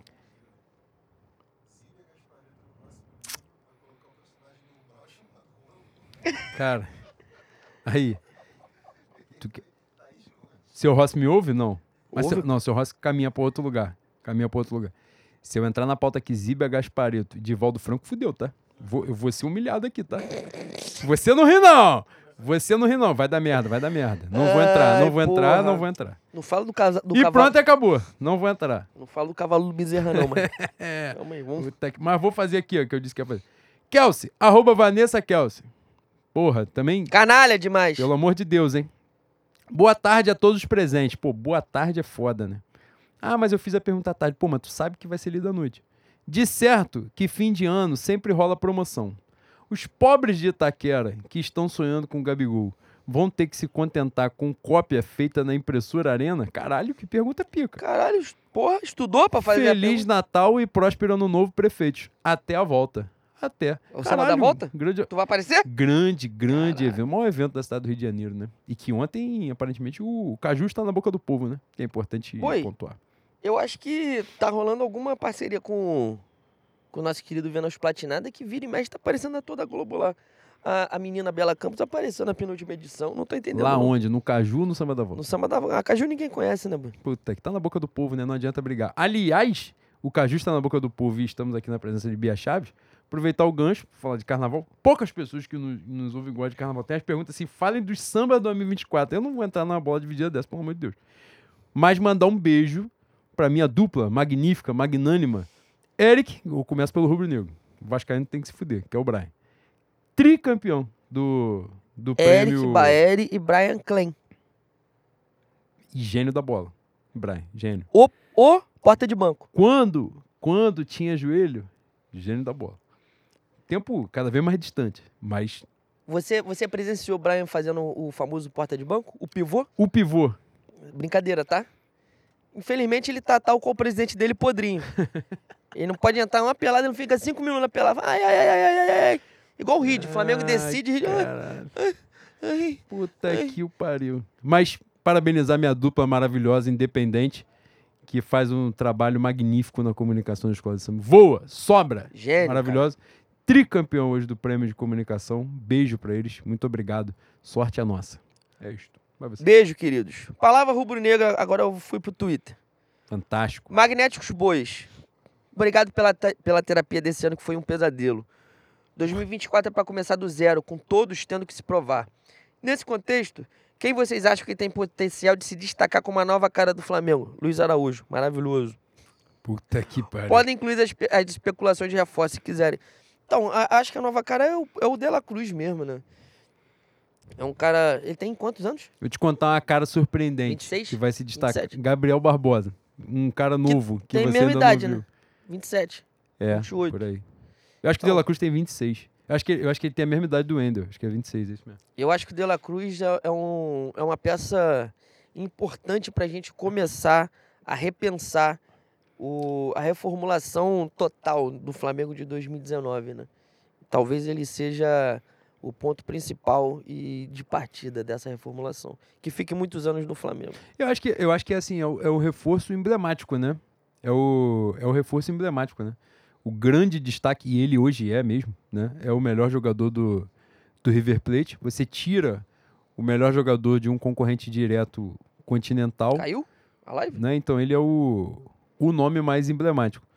Mas eu acho que para aquilo que o Flamengo se notabilizou, vamos dizer assim, a participação do Léo Ortiz, caso se concretize, vai ser essencial. Aí, eu, eu já tinha visto um pouquinho mais em outras temporadas, mas como parece, eu achei até que ele do Bragantino fosse vendido para para algum time europeu e tal, então eu não criei muita expectativa e aí eu já paro logo de acompanhar. Como eu acho que não vai ser real, foda-se, já cago logo. Mas quando eu vi que o negócio tava ficando mais sério, eu passei a ver com, com mais atenção. Aí, joga muita bola, tá? Joga muita bola. O jogo Flamengo e Bragantino, especificamente, é, vi outros do Bragantino. O Bragantino tinha engatado uma sequência muito boa, né? Porra, no Flamengo e Bragantino, ele joga pra cacete, joga muito. No jogo do Vasco mesmo, mesmo o jogo tendo sido uma merda, ele se destaca muito na saída de jogo. Eu acho que é um cara que vai agregar bastante mesmo. Tem aí o Alan, né? Que a gente. Eu nunca fui muito fã, mas eu acho que pode agregar. E acho que aí tem a questão dos laterais, né? Não sei como é que o Flamengo vai se posicionar no mercado com relação a isso, os nomes. A gente cansa de falar isso, né, Bui? que a lateral é a posição mais escassa que o, que o futebol né, apresenta. Mundial. Então é, é mundial. Então, assim, é difícil mesmo você ter opção. Então a gente fala, ah, lateral esquerdo, o nome óbvio é o Alexandre. Que aí os caras que acompanham a Juventus falam que o maluco tá a merda, a água. Mas fala assim, é porque de fato não tem. E tava o cara na Copa do Mundo, porra, em dezembro. Que assim, é difícil mesmo, né, o mercado. E já são jogadores normalmente, quando você pensa nessas figuras mais tarimbadas assim, são caras de mais idade, né? Você pensa logo Danilo e Alexandre, que jogam na Juventus, os dois. O Danilo ainda é mais velho que o Alexandre. Mas isso daí, dependendo, né? O time de 2019, a virada de chave vem com os laterais, né? Rafinha e Felipe Luiz chegando na janela do meio do ano. Então que, que aconteça de novo, mas se possível, logo agora em dezembro, né? Se, se der, pra gente agilizar o negócio. Exatamente. Sou eu ainda ou é você? Vai você, vai outro. Amaro, arroba Sankara, underline Mengo. Televisivos bois. Cara, será que ele tá vendo a gente na, na TV agora? Assistiu na série Por que Valdemar? Eu ainda não. Eu Caso vi alguns não- pedaços. Caso não, fica a recomendação para apreciar o Museu de Grandes Novidades que é o clube de vocês. Que toda a merda de 2023, a Dub 24, da Sequoia Rubro-Negra. Ele foi bem, tá? Secó é foda, tá? Ele estudou. É bonito. Policarpo, arroba Ô, Quaresma, Gui Policarpo 9. Caros bois bruxos da Zona Oeste. somos nós. Somos nós.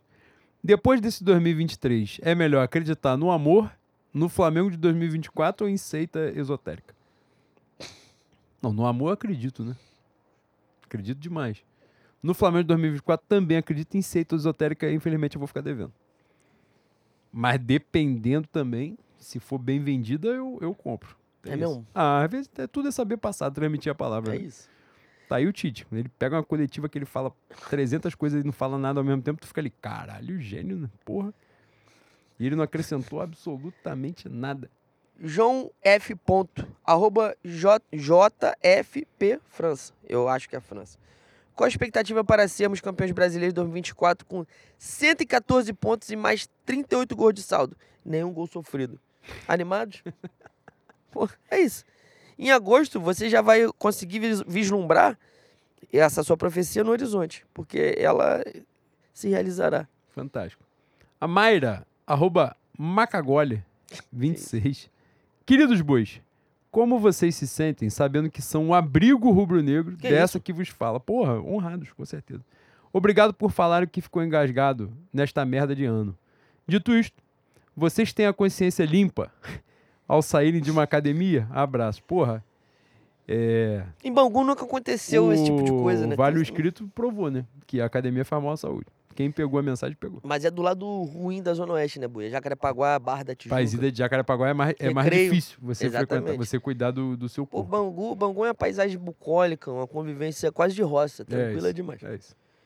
É, caralho, eu tinha salvo aqui. Já Cadê? vou em outra. Rômulo Machado. Rômulo Machado começa. Oi, oi, oi, oi. oi A tropa do Oi oi, Oi está passando na oi. sua rua. É É isso. isso. Com a intenção de provar a batida mais quente. Já está cá ajuizado. Tá com o reinado de Luiz XVI, o reinado do seu homônimo Luiz Rodolfo Landim. Caralho, tu é historiador? O seu homônimo Luiz Rodolfo Landim é desastroso? O reinado do seu homônimo Luiz Rodolfo Landim. A esperança de uma queda da Bastilha em 2024? Que isso? Vocês, porra, vocês estão muito estudados. Caralho, mano. Você estudou pra Caramba, fazer a pergunta? Você tá ticando um negócio de Revolução Francesa? É foda. É mesmo? Pô, tomara, né? Mas infelizmente eu acho que ele vai conseguir fazer o seu sucessor, né? A situação continuará. Vamos nós. Wellington. Arroba o Wellington Neves. Isso aí é fantástico, magnífico. Lindos. Dona Esponja, Gostaria de uma análise sobre os sambas de 2024. Beijo no coração. Eric Peixoto, tu já leu, né? Não. O. Não, responde aí, pô. Análise. Cara, análise. Eu vou botar. Você quer um, um Sábado das Campeãs de samba? Sem ordem, sem ordem. Salgueiro, Portela, Mocidade, Imperatriz. E tão, tá faltando dois, né? São seis. Grande Rio, bom. É bom. É uma bom merda. Viradouro, samba. É bom samba, é bom. muito é bom. ruim. Viradouro e. Ih, rapaz. Cara, será que eu não consigo fechar seis? Eu vou botar Grande Rio em homenagem à sua pessoa, mas não gosto do samba da Grande Rio, não. É bom, pô, é bom. Pra desfilar talvez não seja, talvez, Ah. mas pra ouvir em casa é bom. Vamos nós. É, caralho, mas é Pô, verdade. Pra limpar um banheiro, ele é fantástico. Não, pô, é Ah, bom, pô. é bom. Pra Bom fazer mesmo. um, um feijão, catar o As feijão. pessoas estão desrespeitando amor de a, a Deus. minha acadêmica do Grêmio. Pelo amor de Deus, que você é sacanagem. Pedro, arroba Pedro Dron. Olá, bois. Olá. Quando o clube de vocês virar Clube de Regatas Landim, Braz e Bertolucci do Flamengo SAF, parece nome de escritório de advocacia, pra quem vocês irão torcer além do Bangu? Eu vou voltar a torcer pro meu Macaé e pro bom sucesso nas horas vagas. Eu sou Abraço e feliz descanso. Não, mas eu sou Bangu, né? Eu não vou. eu- Isso aqui é um personagem. finjo. É, não, isso aqui eu interpreto. Torcer mesmo, eu torço pelo meu Bangu. Que teve a volta de Anderson Lessa, né? É Anderson Lessa e Yaya. Tá? Cara, que a gente vai ser feliz em Moça Bonita em 2024. Pintou é campeão, pintou Ah, campeão. Para. Se voltar Tiano e Elmi, fudeu. Não pega. Não, não vai não pegar. vai pegar, não vai pegar. E João Lucas, depois do, do que ele fez no Santos, vai voltar também. Vai jogar estadual. Caralho. João Lucas, o nosso lateral, Caralho, ganhou o Libertadores brasileiro, tá? e foi rebaixado. Porra, mas, mas fez, comprou uma casinha pra mãe, né? Tá, tá aí, venceu no futebol, É, graças dá a Deus. pra pegar pô. um Play 5. Dá, dá. Tu vê, já tá aí, ó. GTA 6 Emendou que vem. Flamengo, Cuiabá, Santos. Já fez um Já fez um negócio. pé pô. Fez muito mais do que poderia, Um- pô. É isso. Porra, um bar, um bar dá pra tu abrir. Dá, dá, dá. Uma Eric- franquia do meu Pedro Couve? Dá. Caralho, Pedro, Tá grande. Tá? Pedro Couve tem tanto dinheiro que fez o Marlon virar jogador, né, mano? Calma aí, calma aí, calma aí, que é live, pô. Ué, porra. Caralho, deixa, deixa eu dar sequência. deixa- Ninguém vê essa porra aqui, não. Ai, caralho. Eric Peixoto. Ô, Thiago, para de rir, cara. Vamos, V- cara. Vamos ficar sério? Vamos ficar sério, por favor? Isso aqui é um ambiente de trabalho profissional. Calma aí, cara. Porra, Eric Peixoto. Digníssimo Boas. Uma boa noite. Do outro lado da grande poça. Essa semana descobri, por meio do presidente ídolo de vocês, que torcer pro Flamengo é o mesmo que beber Coca-Cola. Ah, merda, né? A gente mais tem que se fuder mesmo. O que vocês acham da afirmação dessa jumenta bípede? Feliz 2024 pros senhores. Um beijo de Jan Gonçalo. Jungle. Jan Gonçalo. Grande momento. Grande porra da pedra, boi. Da minha porra o da Tigre de São Gonçalo. É isso. Cara, eu. Bom samba também.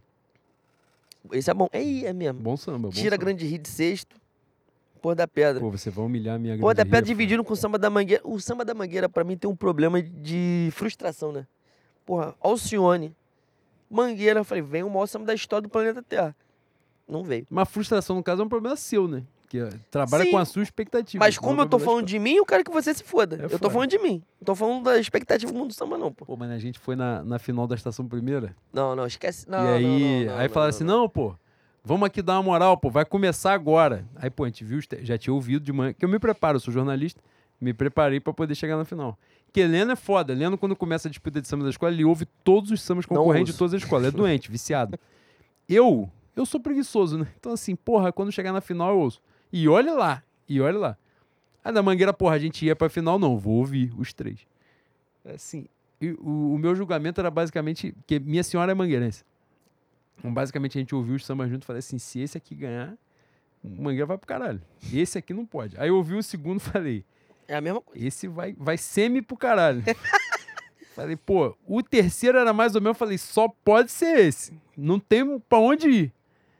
E, pô, no sorteio o que aconteceu? Caralho, foi de trás pra frente, boi. A ordem, falei, não vou ficar até o final pra ouvir. 40 minutos de passar da merda. Tu imagina, eu nessas horas, eu sempre penso no ritmista, boi. Que o ritmista, por. É um abnegado também, né? Ah, ele, ele entrega tudo pra escola, né? Porque você. Ele, você que tá ali ouvindo, tu pensa assim, pô, não tem como isso ganhar, não tem como. Mas o ritmista, ele não, ele não tem esse pensamento. Ele vai tocar aquele samba ali em 40 minutos. É angustiante pra caralho. Eu me coloco no lugar dele. Eu me coloco. Tu fica maluco quando você entra na quadra com esse pensamento e tu vê o ritmista dando gás no samba merda. Aí tu fala, pô, eu não entendo porra nenhuma mesmo. Isso aqui pra mim e É isso, é isso. física quântica é a mesma coisa. Exatamente. Mas esse ano não aconteceu. Cara, eu tinha tanta coisa pra falar dessa final da Mangueira, mas eu vou guardar muito, Não, guarda isso. Muito no fundinho do meu churo. Guarda, pelo amor de Eu Deus. gosto de ter livre acesso aos lugares. Eric Peixoto. Arroba Eric Lopes. Ah, eu já li. O nosso querido amigo do Didian Gonçalo. E eu não falei da.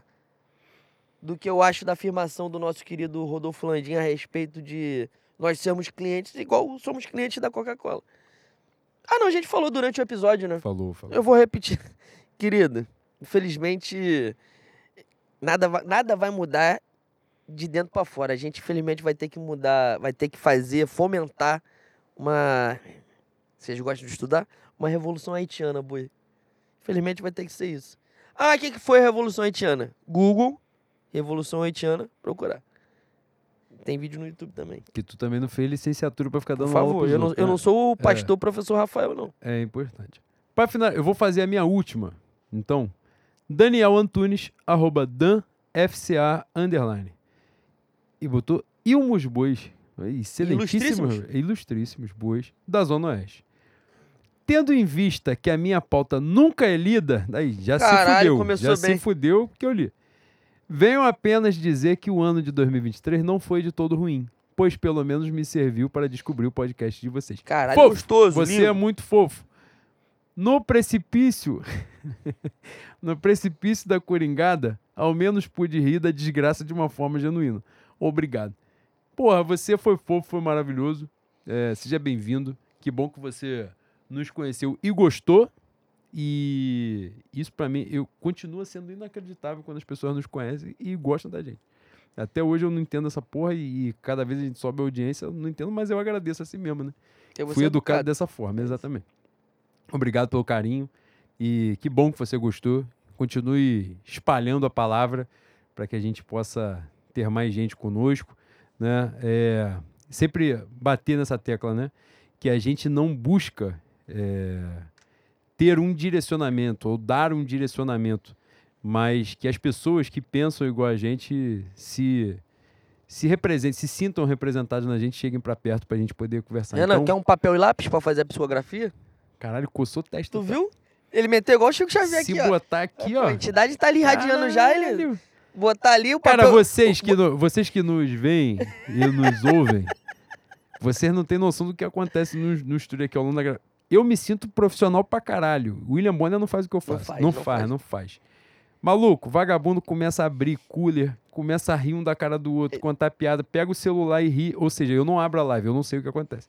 Eles começam a pegar o celular e rir. Eu não sei, eu imagino as piores coisas do universo e eu tenho que manter a concentração aqui falando. Por exemplo, Rid, no meio do- da live de hoje, invadiram um perfil da Janja no Twitter. Eu vou ler o... Eu vou ler o- Não, não vai ler não, porque eu vi. Então não vai ler não. Não vai ler não. Caralho, porra. Pelo amor de Deus. Tá vendo? É isso que a gente passa. Não, não dá. Aí no meio da gravação essas É isso. porra acontece. É complicado, né? Mas no final dá certo. É foda. Eu vou ler alguns aqui. Luiz Martins, arroba lmartins79. Olá, amigos. Olá. Olá. A fala de Landim lembra um discurso batido nos corredores do Leblon. Segue aspas de Capitão Léo. Puta que pariu. Grande aspas. ser humano. O Flamengo é dos sócios, será gerido pelos sócios, para os sócios e em benefício dos sócios. A torcida que se foda. Fecha aspas. Qual recado vocês gostariam de enviar para Nova Corja? Por incrível que pariu, o Juan tem uma frase muito emblemática que eu acho que não é dele. Se for, faz jus que a fruta sempre cai ao pé da árvore, né? E ele é gênio. Precisa mudar para que nada mude. Ah, não, não é minha, não. Algo precisa mudar para que tudo permaneça como está. Exatamente. É É isso. isso. E o Capitão Léo tem uma particularidade muito peculiar em cima disso, que O Maragato. Capitão. ele anda como se ele fosse o Maragato, o sucessor do Brizola, com a porra do lenço vermelho por Copacabana, pô. E fala do, do Brizola, fala do PDT, chora. Engraçado, né? São causas po- populares, mas nem tanto, né? Pra você ver como é que o Rio de Janeiro é complexo. É complexo, É né? complexo. Foda. Às vezes você acha que é muito simples. Sim, aí não é. foda, não se como. você. A areia é movediça, irmão. Quanto mais você se debater, mais você vai se sufocar. É melhor você ficar paradinho. Deixa eu procurar mais aqui. Cássio. Você. Pô, esse aqui, esse arroba aqui eu não vou ler, Cássio, mas você escreveu sua pergunta. Se você ouvir, você vai relembrar, porque foi de tarde que você escreveu. Nenhuma pergunta. Apenas a curiosidade de ver o desempenho de Leno. Que isso? De Leno Lopes após vê-lo passar algumas vezes com baldes e baldes de isotônico do Léo Pereira no samba da volta. Que é a coisa que você faz, né? Isso você faz mesmo. Os caras me oferecendo Gatorade. Eu não posso beber. Você ia correr? Ué, Gatorade rua? tangerina? Porra, de é foda, tangerina? né? Pica, tá? Ai, Gostoso. cara. Horrível, horrível. Cara, É aqui o, o rapaz do. O rapaz do pré-jogo. Ele? O Cássio? O rapaz do pré-jogo aqui, ó. Tá aqui, Vitor Almeida. Apareceu, arroba Vitor Almeida 1. Bois, um grande prazer encontrar vocês antes do jogo contra o Cuiabá. Não Gostoso. tenho perguntas, apenas agradecer. Sem vocês, o ano de 2023 teria sido mais insuportável do que foi. Um grande abraço e ano que vem seremos. Fofo também. Lindo. E já dei o recado antes, agora que eu sei que é você e o seu nome é Vitor. Vou falar de novo. Pelo amor de Deus, não me aborde dessa forma na rua lotada. Obrigado. O nosso querido advogado rubro-negro, o Adolfo Tozon, rico, Fantástico. milionário. Cajuínos Bois, boa noite. Boa Com a noite. proposta de eleição no Fla por sócio-torcedor, caso ocorra, quanto seria essa categoria e o quão democrático de fato é esse? Porra, boa pergunta. A gente tinha que ter lido mais cedo. Recarrega as baterias, bom recesso. PS. Se vocês estiverem com a garganta seca hoje, é culpa de Leno Lopes que não deu endereço. Beijos. Ele tá com muito, Graças a Deus. graças a Deus. E tá viajando pra Europa. Foi pra Porto. E trouxe um negócio pra gente de conhaque. É mesmo? Um conhaque que fala português, mas é mais caro do que o que a gente bebe, que é meio português, meio espanhol, meio de Petrópolis. E aí eu não dei o endereço, mas- só que em 2024 a gente vai começar com esse já, boi. Foda-se. Já vamos chegar instalando. Obrigado, querido. E você não foi no Samba da Volta ontem, né? Eu acho que vai ter ainda uma edição de Réveillon. Eu espero que você apareça. E, para encerrar, 2023, o programa, tempo- essa temporada maldita, Marcelo Vilete. Arroba Vilete, underline Marcelo. Prezados bois, podemos assinar o atestado de incapaz do finado MCP? Vulgo cabelo de boneca de Alvejaneda? Avejaneda. Se eu falo Alvejaneda, eu tomo esporro. Com razão. Já tá falando nada com nada, criticou gratuitamente a homenagem ao Felipe Luiz e Rodrigo Caio como se fosse porra nenhuma. Tá bom de acabar. Não foi uma pergunta, foi uma afirmação. Ele está corretíssimo na indignação dele. Não passará frio. Não, É jamais. Exatamente. É isso, boi? Foi? Então, Encerramos. está encerrada esta temporada de merda do Flamengo, mas do nosso podcast foi uma ótima temporada. Tivemos né, um aumento de audiência, tivemos o início das transmissões por live. Tivemos a aquisição fantástica para o nosso time de Thiago Oliveira. Tiago Oliveira, que é, fantástico. que magnífico. é a, a pessoa que transformou o podcast, na verdade, fez com que a gente realizasse o sonho de fazer uma live, de conseguir gravar simultaneamente, já ver a reação de vocês, conseguir trocar ideia com vocês. Muito graças a você, Thiago. Obrigado, irmão. Espero que em 2024 você esteja conosco mais uma vez e que a gente, se puder, a gente tem que ser campeão, né? Importante, né? Porque se a gente não for campeão, a culpa é dele. É isso, é isso. Ela É assim, Thiago, também. você, nós vamos te levar na encruzilhada, no cemitério, na cachoeira, pra limpar essa porra toda. Fazer um é bom maneiro, oferecer legal pra poder né, abrir os caminhos. Agradecer a Renan, mais uma temporada. Maravilhoso, Nós fantástico. estamos aqui desde 2019, foi fantástico de novo, irmão, muito obrigado. E agradecer a vocês por aturarem a gente. A gente que é um podcast, nós que somos um podcast quase uma coisa tipo Corinthians, né? Provinciano, familiar, poucas pessoas conhecem. E a gente vai galgando parâmetros no, no velho estilo marketing publicidade, que é o famigerado boca a boca, né? boca a boca. a com gente certeza. ainda não tem um, um dinheiro para fazer chegar forte e de maneira impositiva a pessoas que não conhecem a gente. Então, agradecer, muito obrigado a vocês que chegam e espalham a palavra dos bois. Muito obrigado, rapaziada. Espero que em 2024 a gente seja mais feliz.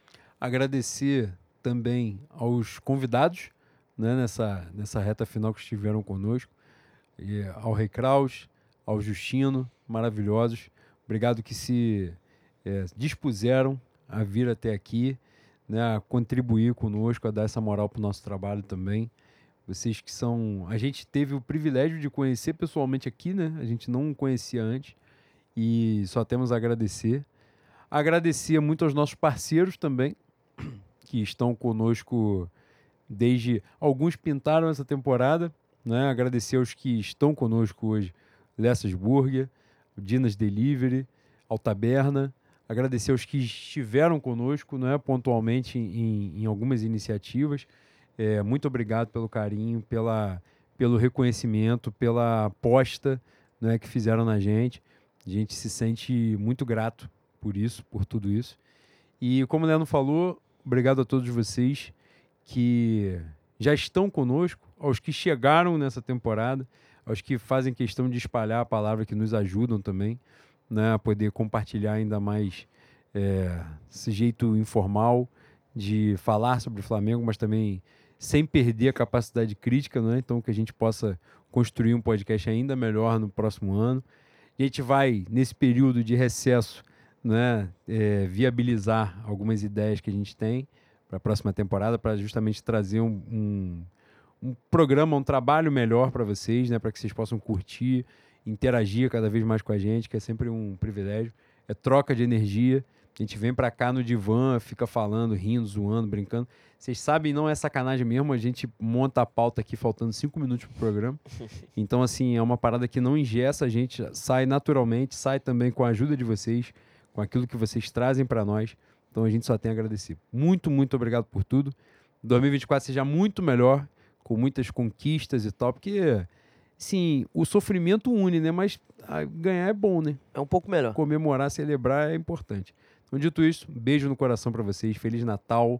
Um ótimo 2024, não só do Flamengo, mas né, de vocês na vida particular, com suas famílias. Tudo de bom, muita luz na caminhada. E é isso. Tamo junto sempre. Fé no Mengo, fé na Molambada. Feliz Natal, rapaziada. Que a passagem de ano seja fantástica. Em 2024, fantástico do Clube de Regatas do Flamengo. Maravilhoso para vocês pessoalmente. Estaremos juntos. Em janeiro a gente volta e, se possível, Portela no sábado das campeãs, né? Fé no Mengo, fé na mulambada.